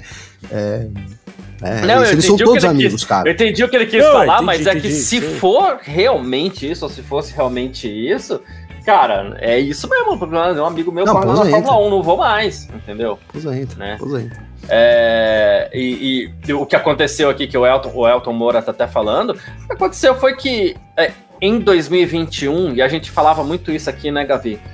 Em 2021, o Hamilton não tinha adversário. Quando começou a temporada. Não, o Hamilton, os outros pilotos e o Hamilton. O Verstappen, na cabeça dele, foi lá e falou assim: o Hamilton é meu adversário. Ele é meu rival eu vou pra cima. Isso desde 2018, cara. mais ou menos, né? Vamos é, mas é que em 2021 teve carro na mão, falei, eu vou pra cima desse cara. E o Hamilton não tava nem aí pra quem era Verstappen. Era um moleque, né? É, e aí, cara, aconteceu o que a gente viu em 2021, né? E é por isso que eu gostei tanto dessa disputa, e eu falo até hoje que a coisa que mais me deixava chateado quando eu via as pessoas brigando, aquela rivalidade toda entre fãs de Hamilton e Verstappen, pessoas nervosas, que foi assim, gente, desfrutem deste momento. Né? Eu sempre falava é. É difícil. Desfru... Gente... Aproveita esse momento, tenta não se é, inflamar muito por um lado ou pelo outro, porque isso aqui é um negócio diferente que a gente tá vendo, cara. Né? Um piloto é. resolveu encarar o outro como seu grande rival. Vamos ver quem é que vai conseguir fazer isso com o Verstappen. Tá longe ainda, né? Tá, é. Apesar dos carros estarem mais próximos e tal, um rival do Verstappen. Todo, hoje todo mundo é. Quem é o rival de todo mundo? É o Verstappen, claro. Eles é. têm as rivalidades internas ali, né? E Eu o Verstappen que, exemplo, não tem rival. Não tem. né? Pro Gasly, o primeiro rival dele é o Ocon, tá? Mas o segundo é o Verstappen. Né? Então tá todo mundo nessa onda. Pro Norris é o Piastri, mas depois é o Verstappen. Então, assim, mas é, até o Verstappen saber que tem um rival e, e, e valorizar esse rival, isso vai demorar né? Por é. isso que vai ficando, a gente vai jogando mais lá para frente, né? É, é isso, cara, é isso. Porque aí você fala, pô, Gabriel, mas, mas é tudo uma questão de carro. Mas é que quem acredita que no ano que vem alguma equipe, eu não acredito, né? Se alguém mas que uma equipe vai despontar, vai, vai, vai melhorar o ponto de ultrapassar a Red Bull, cara. Eu acho assim que no mínimo vai ter um equipamento igual. Né, no máximo, vai ter um equipamento igual, melhor em umas corridas, pior em outras, e aí você vai entrar na disputa né? Você vai entrar no, na disputa de piloto a piloto. Então não, não, é só ter carro também nesse momento, né? Ou você tem um carro muito melhor, que aí sobra e aí tudo bem, né? Que se dane quem vem atrás. O que eu não acredito nesse cenário da Fórmula 1 que está se desenhando aí dessas novas regras. Ou então você tem um carro parecido e aí você vai, né? Vai, você vai de fato ganhar do, do cara ali, vai entrar no mental dele, enfim. E acho que tá bem, bem longe mesmo disso acontecer, cara. O que mais me incomodou mesmo foi no sábado, porque a gente volta para a sprint race lá dos Estados Unidos. O Verstappen era pole e o Leclerc, aquele dia ele falou assim: "Ah, eu vou enfrentar o Verstappen". O Verstappen tira completamente o espaço do, do, do Leclerc. Ele é pole, ele tem espaço para joga, tira o, cara, o espaço do cara lá na curva, deixa pouco espaço para ele, que ele não vai conseguir frear tão dentro. Ele vai ter que recolher, né? É, era, o Norris deixou todo o espaço do mundo para o Verstappen aqui no sábado passar ele, tangenciar a curva, sair de lá bonitinho. Eu achei que vendeu barato demais aquela largada da sprint sábado, o Norris. E aí é nessas horas que a gente começa a falar. Mais grave até do que não ter atacado o, o Verstappen ontem foi ter aberto assim a avenida pro. Talvez o Verstappen passasse na segunda volta, mas não deixa o cara passar na largada, velho né? É, total, total. Ali a gente estava assistindo do, da sala de imprensa, a gente não vê, né? A gente vê, então você ouve a galera, você sabe que largou que a galera começa a gritar. E aí, de repente, quando passou ali, é. né, já, já tava o Verstappen na frente, né? Então, claro, depois a gente viu o replay, mas foi assim, tá, né, todo mundo, a expectativa ali de que dividisse uma curva, de que, né, foi frustrada ali com, com essa, essa largada muito ruim do Norte. Compensou no domingo? Compensou Mas o sábado era uma chance que ele tinha também de carimbar, né? É, da sprint, mas já seria alguma coisa para ele também. É, é, quer fazer a ressalva aqui, realmente, no domingo a largada dele é espetacular, mas é, no sábado ele era pole. Gente, uh, vamos para eleger os heróis e os vilões aqui do. Ô Garcia, antes eu queria, eu queria citar dois assuntos, se você me claro. permite. Um é sobre a invasão de pista. Ah, então, eu queria, eu queria falar para todo mundo, porque, enfim, é preciso da ajuda e da conscientização de todos, né? Ah, ontem, é, depois da bandeira quadriculada, mas ainda com os carros na pista, é, inclusive passando pelas curvas, é, vários torcedores invadiram a área da pista e isso, além de ser muito perigoso, né, coloca em risco a vida de quem invade e dos pilotos também, porque não sei se vocês lembram ou sabem da história, já tivemos histórico de atropelamento numa Fórmula 1 bem antiga, em que os dois saíram é, é, saíram sem vida do acidente, né? Tanto o piloto quanto o atropelado. Então, em primeiro lugar, tem essa questão de segurança né, que é preciso zelar de todo mundo, a segurança de todo mundo. É, e tem um outro ponto importante que é o, o evento. Né? Ontem, por conta dessa invasão, os promotores do GP de São Paulo foram chamados pelos comissários, pela FIA, é, tomaram uma baita de uma bronca, né? Tiveram uma conversa, tomaram uma baita de uma bronca. E são. É, e tem até agora, dia 30 de janeiro de 2024, para apresentar um plano que reforce a segurança, uh, no autódromo para que isso não aconteça novamente. Então, é, é importante que todo mundo saiba, porque é muito louco, né? Ao mesmo tempo em que tinha muita gente lá ontem é, e tudo isso aconteceu, tem gente que não sabe que isso teve um, é, um impacto negativo. Né? O GP de São Paulo ele permite a invasão da pista, mas depois em que ela é permitida. Que era um anseio, né? né? Todos os carros já estão dentro do pit lane. É só nesse momento que isso é permitido, não é depois que é dada a bandeira quadriculada. Porque depois que dá a bandeira quadriculada, todos os carros têm que tomar a bandeira quadriculada e todos eles dão a volta completa na pista para voltar pro pit lane. Só quando passa então, o último que pode entrar, né? né depois que o último que passa entra. o último e que o último entra no pit lane. É isso. Que pode entrar na pista. É isso. Então, é, Cara, você viu as imagens? Claramente dá pra ver ali no carro do Pierre, Pierre Gasly, né? Que, que lugar que ele foi? Nono? Nono, né? Não, é, o carro que eu vi era do AlphaTauri, a imagem. Da... Ah, eu falei errado. É, do, do AlphaTauri Ou era mesmo, o Tsunoda ou era o Ricardo. É isso mesmo. É, e o pessoal já tá no S ali, já vindo, né, pro S, né? Então... Sim. né? Então é, isso, é, isso é muito perigoso e, e fica aqui o nosso apelo para que as pessoas respeitem é, a organização da corrida, porque isso é algo que no longo prazo pode acabar atrapalhando a continuidade do GP de São Paulo, né? Que tudo bem, tá renovado até 2030, é, e, mas que também não só essa questão da continuidade do GP de São Paulo, mas que pode fazer com que seja terminantemente proibida a invasão é da pista isso que eu ia em falar. qualquer horário. Eu tava conversando é. hoje com um amigo aqui, ele falou, pô, mas você acha que isso pode cancelar? Eu falei, mas de forma nenhuma, cara, porque é muito é, dinheiro envolvido. Sendo, sendo honesto, acho que não. Agora, é. pode facilmente proibirem a entrada na pista. Facilmente. Os caras botam um cordão de segurança e aí ano que bota vem. Bota PM. Bota porque, PM. Uhum. E aí ano que, que hoje vem em dia não é mais a PM que faz a segurança. Antigamente era a PM que Sim. fazia isso, não é Sim. mais. Volta a PM pra lá, bota os caras com cacetete e não deixa E o prejudicado entrar. vai ser o torcedor mesmo, né, cara? Total. Né? Aí você vai falar, total. pô, mas os caras é a festa, mas os caras não estão. É, é, tem que pensar que é tudo. Tá, tá girando em né? torno do dinheiro. Então, se, se, a, forma, se a organização do GP se vê em uma situação em que ela pode correr o risco de. Ela vai, vai optar por esse caminho. E aí o torcedor que vai lá, que, pô é sensacional mesmo. Você vê aquele mar de gente ali, Interlagos, cara, pô, é demais, né? E a gente sabe como, como multidão contagia, né, cara? Uma coisa é você sozinho ali torcendo pro seu time. Você vai no estádio ali com. Né, e, e era muito isso. Então, assim, é uma coisa que eu acho que é um. Que a gente tem, assim, como, como posso dizer? é um, não é um tesouro a palavra, mas é um trunfo do Brasil, né? A torcida. Você vem aqui, tem a torcida, tem a invasão de pista. Que corre risco sim, né? Essas cenas de novo. Cara, e assim, né? Eu vi outras cenas, não sei se vocês chegaram a ter acesso também, de, de pessoal agredindo, mas aí eu acho que já é uma coisa à parte também, né, cara? Mas, né?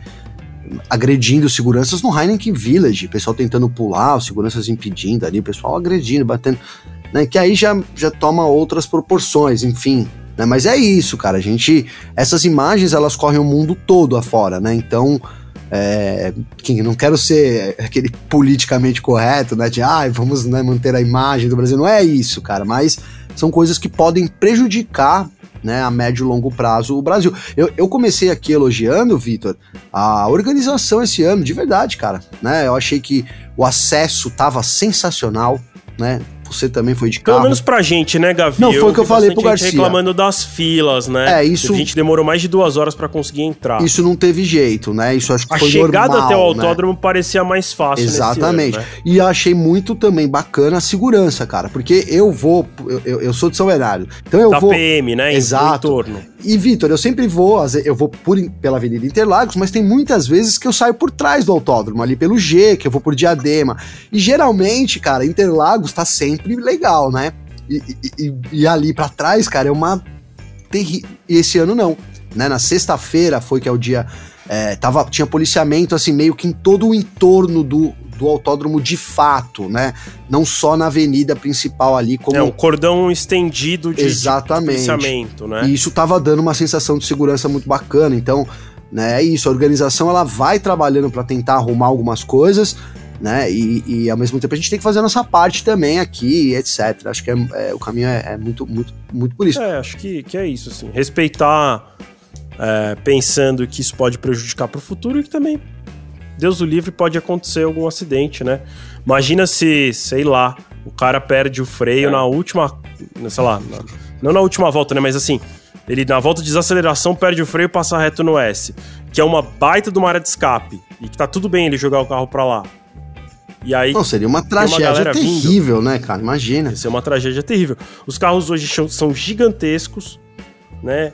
Sim, quem teve a oportunidade de ir para Interlagos nos últimos dois anos para ver os carros novos viram. Os carros, assim, são extremamente grandes, pesados, numa velocidade absurda, porque mesmo quando estão devagar, eles estão a cento e poucos, né?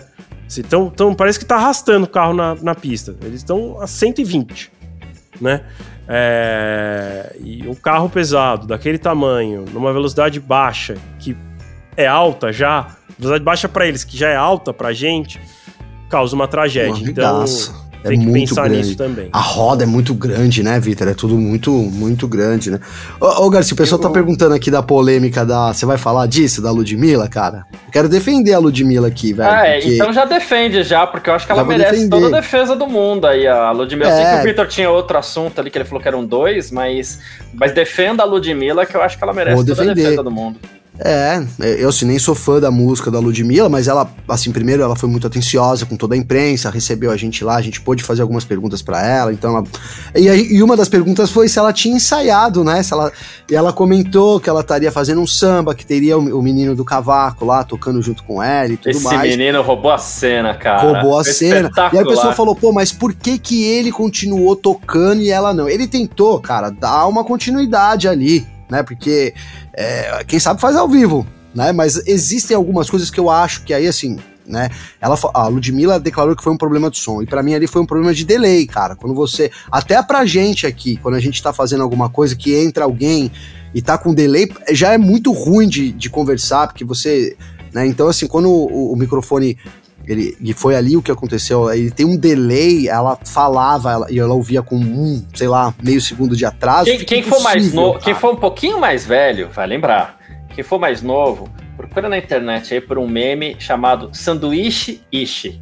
É, né? é boa. Pronto, é. que aí todo mundo vai entender o, o cara tá ouvindo no retorno e aí ele, é. ele tá ouvindo duas vezes, né? Isso. Então ele fala sanduíche ish porque é o que ele ouve de novo. É muito bom porque é exatamente isso. Então ela tava cantando e aí ouvindo o retorno. E aí você fala, pô, mas é um atraso de... lembrando do meme lá.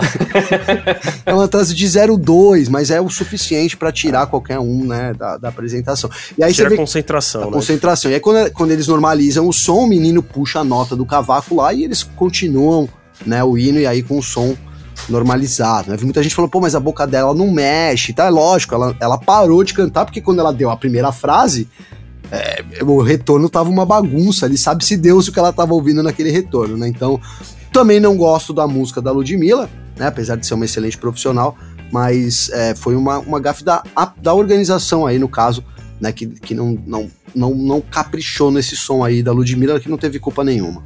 Boa, perfeito. Ah, e a segunda coisa que o Vitor ia falar? Cara, não era sobre o GP, não é sobre o GP de São Paulo, é sobre o. Mentira, agora então eu tenho duas, que agora que eu falei que não é GP de São Paulo. eu deixo pro final. Então, é... a outra coisa não é sobre o GP de São Paulo, mas é um assunto que eu acho que a gente nem precisa se estender nele, porque não tem. Sei lá, até tem como a gente opinar, mas é, também já tá no avançado da hora aqui. É... Que é amanhã, de manhã, pra gente aqui no Brasil, quatro equipes vão ser ouvidas pela FIA. É, Haas, Williams, deixa eu pegar aqui esse Aston Martin falar, e Red Bull. Haas, Williams, Red, Aston Martin e Red Bull vão ser ouvidas pelos comissários da FIA, é, porque a Haas entrou com um pedido de protesto do resultado do GP dos Estados Unidos, ainda na época do GP dos Estados Unidos, é que essa informação foi. É, é, como chama? Uh, uh, apurada pelo, pela revista alemã Automotor and Sport e trouxe, né, trouxe à luz a informação de que a Haas apelou, protestou contra o resultado do GP dos Estados Unidos, porque eles alegam que tiveram dezenas de infrações de limite de extrapolar o limite de pista que não foram punidas pela FIA. É, a FIA em algum momento até já tinha comentado sobre, parece que por uma, em alguma das curvas lá de, de do Cota, né, do Circuito das Américas, a câmera, uma câmera mal posicionada e tudo mais, é, mas pelo que eu entendi, é, foi usada câmera on-board de carros, outros carros, para mostrar que carros estavam extrapolando o limite de pista mesmo sem. Então, mesmo sem a câmera da FIA, seria possível punir. Então, seria. É, teria um impacto muito grande no resultado do GP dos Estados Unidos. Por exemplo, o Pérez, se eu não estou enganado, cairia para último. Que ele seria punido, sei lá, 8 vezes, 15 vezes. Era um número meio absurdo assim. Porque ele foi um dos que extrapolou várias vezes.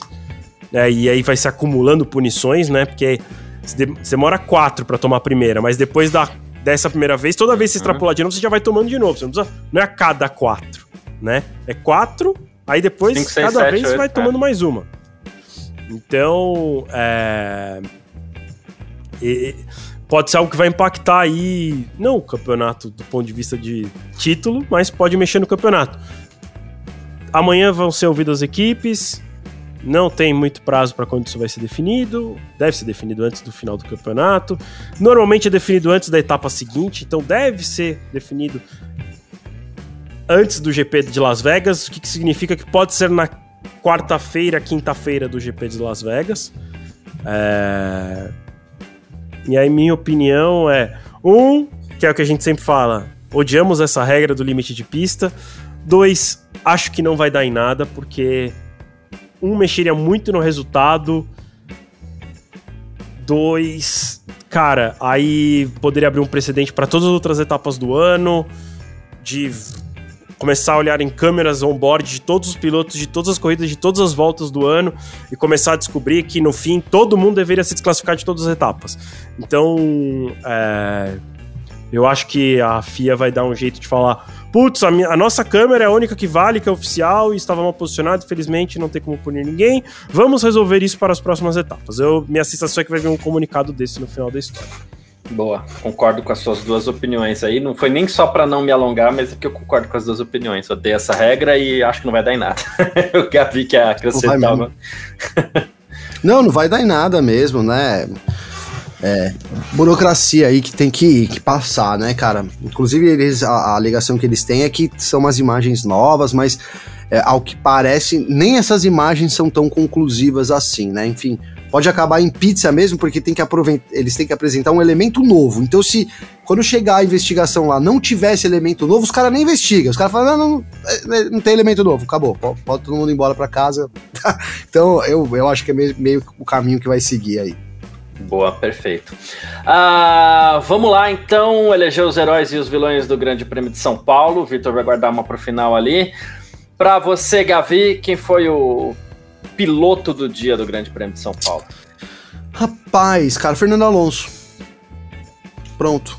Podia ser o Verstappen, mas Fernando Alonso, porque acho que foi muito improvável, né? Foi ninguém tava botando uma fé na Aston Martin, pelo menos ninguém, eu, não tava botando essa fé. Achei que é, ia ser um final de semana mais para Mercedes, quem sabe para Ferrari. Aí foi um deixa que eu deixo, né? Acabou que o Alonso aproveitou aí é, e, e, matou isso, né, cara? Então levou para ele. Para mim foi o destaque aí. E aí acho que é meio pessoal, cara. Acho que a forma que ele comemorou no, no, no pódio foi muito bacana, cara. Ele, quando a galera, ele tava ali quietão, ali, pá. Aí quando a galera começou a gritar o nome dele, que aí deu, deu uns 30, uns 30 segundos nele ali, que ele começou a sambar, gritar, pular e foi contagiante. Então, pessoal, por, pelo lado pessoal aí, é, vou dar esse destaque pro esse destaque pro Fernando Alonso. Boa. Vitor, piloto do dia. Cara, eu vou voltar com, com o Gavi também. Acho que, apesar do, do Verstappen ter vencido, ter feito uma baita corrida, a gente normalmente tem usado o critério da ultrapassagem pela vitória para dar para ele, até porque ele é o piloto do ano, né? Já falei isso também algumas vezes. Não, vamos deixar o piloto do dia para outros. É, e também, ele, não, ele, apesar de ter feito uma corrida perfeita, ele não precisou fazer também nada de absurdo para superar ninguém para vencer, né? Ele fez o que ele já faz, que é vencer todas. É, então eu vou dar pro Alonso, que pelos mesmos motivos, assim, acho que conseguiu fazer uma corrida muito boa com um carro que teoricamente não é, não é mais bom, uhum. como, como terceiro lugar, né? E gostei também da, da reação dele. O, o, Alonso não é dos pilotos que eu mais gosto, honestamente, assim. É, não sei, não gosto dele nem muito das atitudes dele. Eu não gosto muito dele, não acho, assim, né? Tem, sei lá, acho que é o Reginaldo Leme, sei lá, ou, acho que é o Emerson Fittipaldi, né? Que fala: melhor piloto que existe no grid da Fórmula 1 é o Alonso, mais do que o Hamilton e o Verstappen. Exagero. É, ele acha o melhor, um dos melhores da história é o Alonso. Não, não acho assim tudo isso. Tipo, ainda, ainda é, sempre questionei muito os dois títulos que ele tem por conta dos pneus Michelin. Tenho dúvida se ele tivesse correndo com os Bridgestone, se ele teria superado. Com os meus pneus Bridgestone! É, ele teria superado. É, quem entendeu, entendeu. É, se ele teria superado é, o, o Schumacher. Eu tenho dúvida. É, acho um baita piloto, mas, sei lá, na minha opinião, ele é muito superestimado. Mas acho que ontem ele, ele fez um, uma boa corrida e gostei também da atitude dele, dele ir pra galera. Cara, é, é, eu, gosto, eu gosto quando o piloto se entrega também um pouco à torcida, porque, enfim, óbvio que. É, eu também comentei sobre isso no fim de semana com o pessoal lá na sala de imprensa, que é, diferente de ator de novela e de cantor, né, o piloto de Fórmula 1 não depende da torcida para ter sucesso. Né? Precisa ganhar corrida para ter sucesso. Né? O ator de novela e, e, o cantor precisa que o público goste para que ele continue sendo contratado para fazer novela ou para que ele, sei lá, é, seja seguido nas, hoje em dia seja seguido nas redes sociais uhum. para fazer publi e o cantor para vender CD no passado e como sempre na verdade foi para vender ingresso que é assim que eles ganham dinheiro né vendendo ingresso de show é, então, o piloto não, depende da torcida, né, para se manter ali. Mas é legal quando eles também se entregam um pouco à torcida, porque, é, como eu falei, é, é, muito emocionante, né? É uma parte muito emocionante do esporte. É, que, que, e a torcida se entrega muito, né, Vitor? Quando é legal tá, que é, como né? eu falei, aqui no Brasil se entrega demais. E aí, é. quando tem essa reciprocidade, é bom demais. Boa. Uh, eu vou de Fernando Alonso também. Vou fazer uma menção honrosa para o Sérgio Pérez aqui, que fez uma boa corrida. é, em que pese tenha fraquejado um pouquinho no final ali, para mim fez uma boa corrida. Né? E é isso. Tivemos uma rara. É, uma, uma, rara concordância entre nós, uma rara unanimidade Sim. entre nós aqui no piloto do dia. E aí, Verdade. dito isso, partimos. Esse acho que é difícil, hein? Partimos para o Bananinha do não, Grande Prêmio é de São Paulo. Para você tá fácil? Pra mim tá fácil, eu não, importa, eu não quero nem saber, cara, se eu não quero... hidráulico, se o que, que foi, velho, se ah, problema. Mano, o que, que foi aquilo com o Leclerc, cara? O que, que foi aquilo? Eu e aí, cara, se... dessa vez, cara. Fiquei com Não, dó. eu fiquei com dó, Garcia, mas assim, um misto de dó com desespero. E eu tinha apostado nele, cara. Eu falei lá na mesa lá, ó. Falei pro Vitor. Ah, foi por isso. Foi, é. Ah, tá explicado. Tá explicado. Ó, a, a Ferrari já tinha descoberto isso e não contou, Por isso que eles não, não quiseram ninguém, falar. Porque, porque os caras falam assim, ah, o Gavinelli votou. Quem aí é os gringos vão falar, quem é Gavinelli? É isso. eles não deram explicação. Mas, cara, eu assim, pô, mano, pelo amor de Deus, cara, é muito azar, velho. É, é, um, é muito. É, é, muito bananinha, cara, para mim, sabe? E aí você, cara, na, assim, na vida. É, sabe quando sua mãe fala assim? Não fica pensando nas coisas que as coisas atraem? É isso, cara. A vida, a vida é uma grande atração, velho. É um grande imã. Se você acordar e falar, pô, eu vou ter um dia bom, você vai ter um dia bom. A chance é. Claro, vão acontecer coisas no meio, mas a chance de você ter um dia bom. Eu acho que o Leclerc, cara, é daqueles caras que acorda já. Meu, o que, que vai acontecer hoje? Eu acho de que ruim. vai quebrar meu carro, é. Vou, ter, vou meu, torcer meu dedinho, sabe? Tem uns caras que é assim. Eu falei, meu, meu, filho tá ficando assim, cara. Ele acorda, ele começa a mancar. Eu falei, o que, que foi? Não, meu pé tá começando a doer. Eu falei, pô, mas se tá começando a doer, quando doer, você manca. Espera doer pra mancar, vai ficar mancando antes do pé doendo, cara.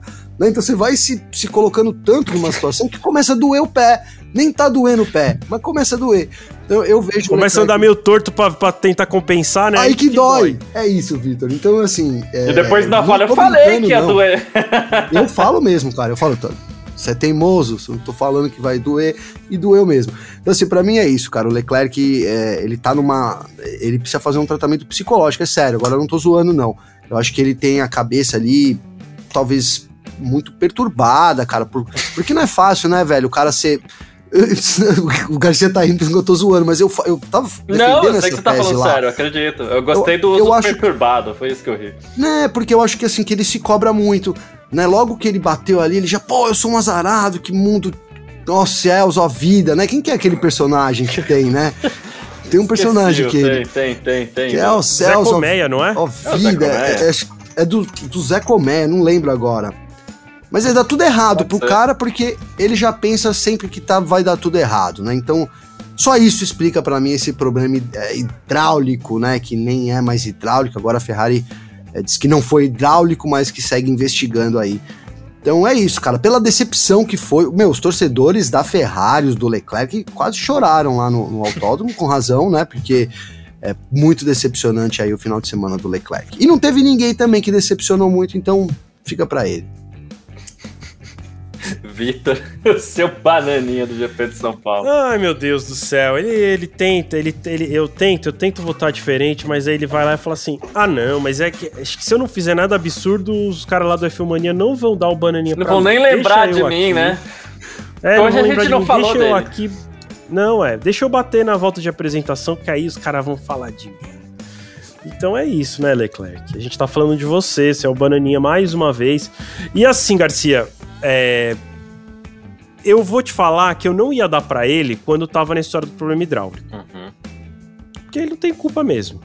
Quando virou, identificamos o problema, mas não vamos contar, o que, que passa pela minha cabeça, né? Que o problema é o Leclerc. Apertou algum botão errado. Porque não é possível assim. Se identificou o problema e não vai contar por quê? Porque podia falar, problema de freio, problema, sei lá que diabo. Podia ter deixado que era o hidráulico. Mas falou que sabe e não vai contar. Eu acho que. Igual lembra aquela, aquela largada do Hamilton em Azerbaijão que ele aperta o botão do uhum. freio errado e ele passa reto? Uh, esqueci, até tinha um nome. A... Não sei, às vezes o, o, Leclerc deixou o freio todo para trás ou todo para frente, sei lá que diabo, e errou a curva, velho. Todo pra, acho que todo para trás, trás, né? Provavelmente seria. Do jeito que ele saiu ali, seria o freio todo para trás. E aí bloqueou é... atrás e foi embora. E aí, tipo. É. E- Entendeu? E os caras botou aquela foto, hein, motivo, É porque alguém configurou errado alguma coisa ali. Total, total. Aí vocês viram que ele ficou, que ele subiu lá na montanha, lá no morro, montanha, no morro, Na né? montanha é E aí- ótimo. né? Na montanha é ótimo. E aí os caras pegou a foto da Ferrari e falou, pô, aí os caras já sabia, cara, que ficou perfeito, É, né, porque a, mano? a Ferrari botou uma foto Aquilo no meio foi da genial, floresta, né? né? A, a comparação. Acho que foi o Cara. Massinha F1 lá que fez. Acho que foi o Massinha Aquilo que foi fez. genial, É. aquilo foi genial. Foi É. genial. Eu falei, cara, muito bom, muito porque bom. foi isso mesmo. Né? Foi isso mesmo. É aquela, aqueles posts que desse pra curtir duas vezes. Eu curtia, eu curtia. Muito bom, foi muito bom a sacada. Cara, e. E, e, Quem o- foi, e o Ford Vitor? Gavi, assim. Quê? Quem foi? Eu tava lá na- no dia, Garcia, eu tava lá na hora, né? Eu falei, puta, teve alguém que aconteceu a mesma coisa não faz muito tempo. Você lembra quem que foi? Vamos pedir ajuda da galera. na volta também. de apresentação? Na volta de apresentação, rodou no mesmo lugar do Leclerc e também abandonou Ah, não lembro. um, Com pista um- seca? Ah, não lembro, já não lembro nem se foi com É porque com seca. pista, com pista Ó, tô falando do molhada. Max. Eu acho O que Max? pode ter sido o Max. Pode ter sido, sim. Foi um cara, eu, eu até brinquei lá na sala de imprensa. Falei, é um cara famoso. Os caras, pô, um cara famoso é sacanagem. Mas um cara do, to, do topo, né? Então eu acho que foi sim. O, o- o- o- Mas não, é que é, eu, eu lembro de situações como o Fabrício tá falando aqui, né? De gente batendo indo pro grid.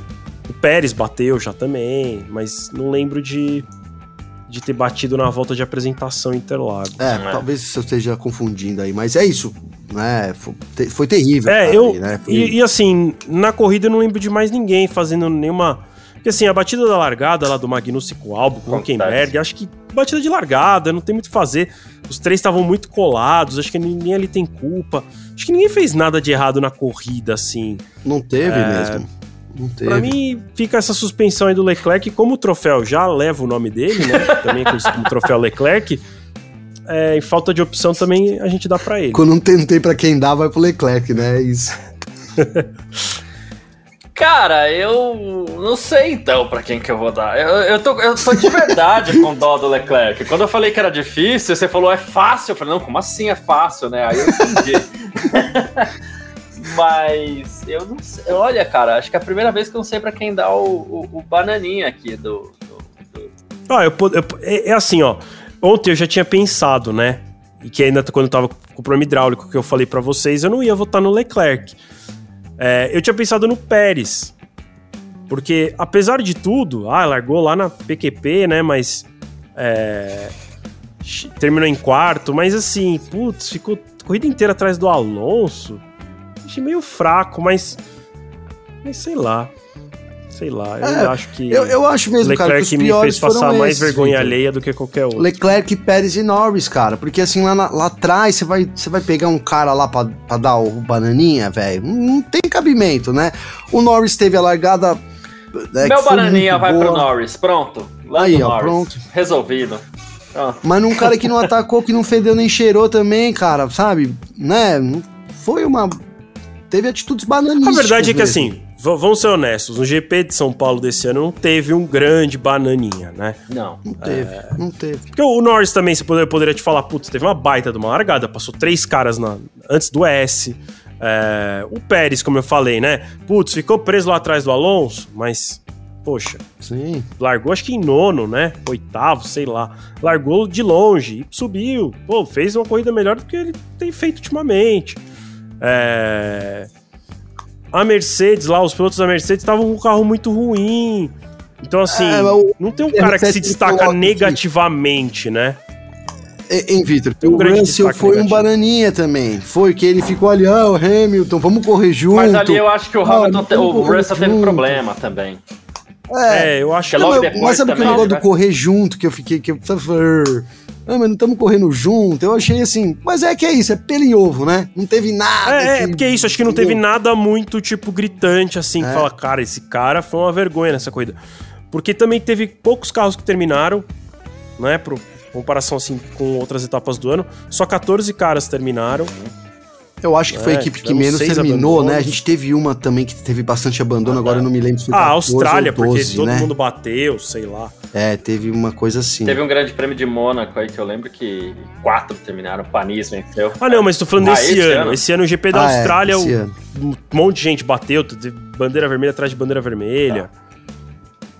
É, talvez, acho que o da Austrália teve menos gente que terminou, mas é, foram 13 no GP da Austrália que terminaram. Então, é, fica ali meio.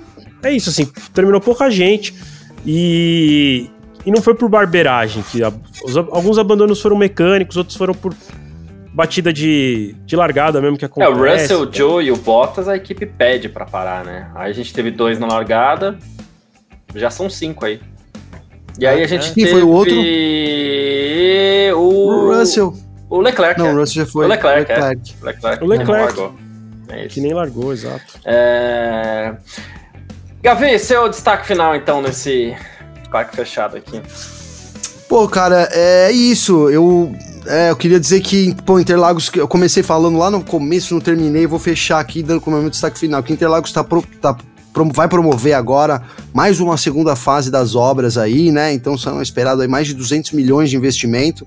A ideia deles lá é transformar o, o autódromo em um complexo meio que independente. Então fazer túneis de dentro para fora do autódromo para que fosse possível você ter um evento de corrida e ao mesmo tempo utilizar o meio, né? E ao mesmo tempo então é, é, né, fazer festas ali. Inclusive, outra coisa que deixou escapar na, na coletiva lá, o, o, prefeito de São Paulo, foi que depois desse novo formato de Interlagos aí, é, não descartam uma festa.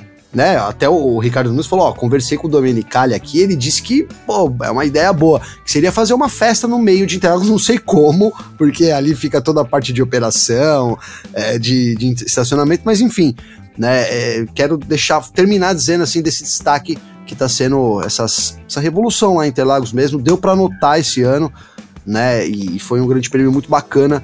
Eu acho que não só pelo por Interlagos é muito assim, pô, entrega uma boa corrida, todo mundo se ferra e tá tudo bem. Eu acho que esse ano foi um pouco diferente nisso, né?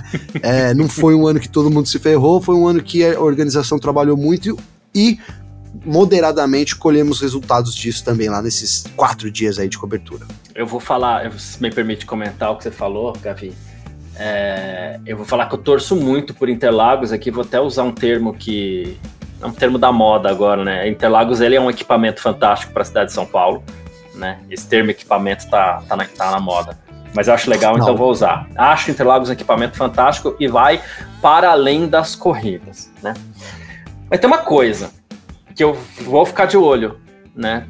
É, para quem é aqui de São Paulo, você sabe que depois que você passa a Ponte do Socorro, lá tem uma placona enorme lá da Sabesp, né?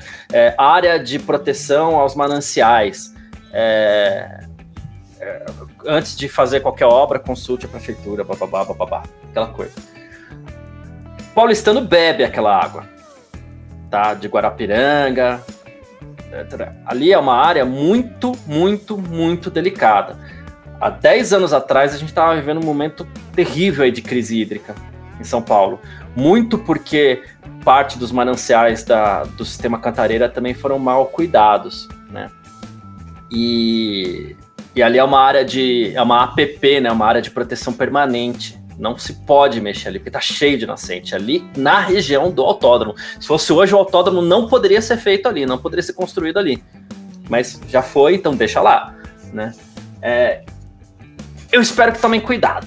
Só isso. É, não, é. não, vou nem entrar em detalhe, não vou, falar, não vou falar nada de que foi feito lá durante o The Town, porque, enfim, deixa Eu lá. acho que não combinam. Eu, é só pra, só, não, só pra, não é nem. É, pra mim tá é tudo bem, válida, tem um palco lá.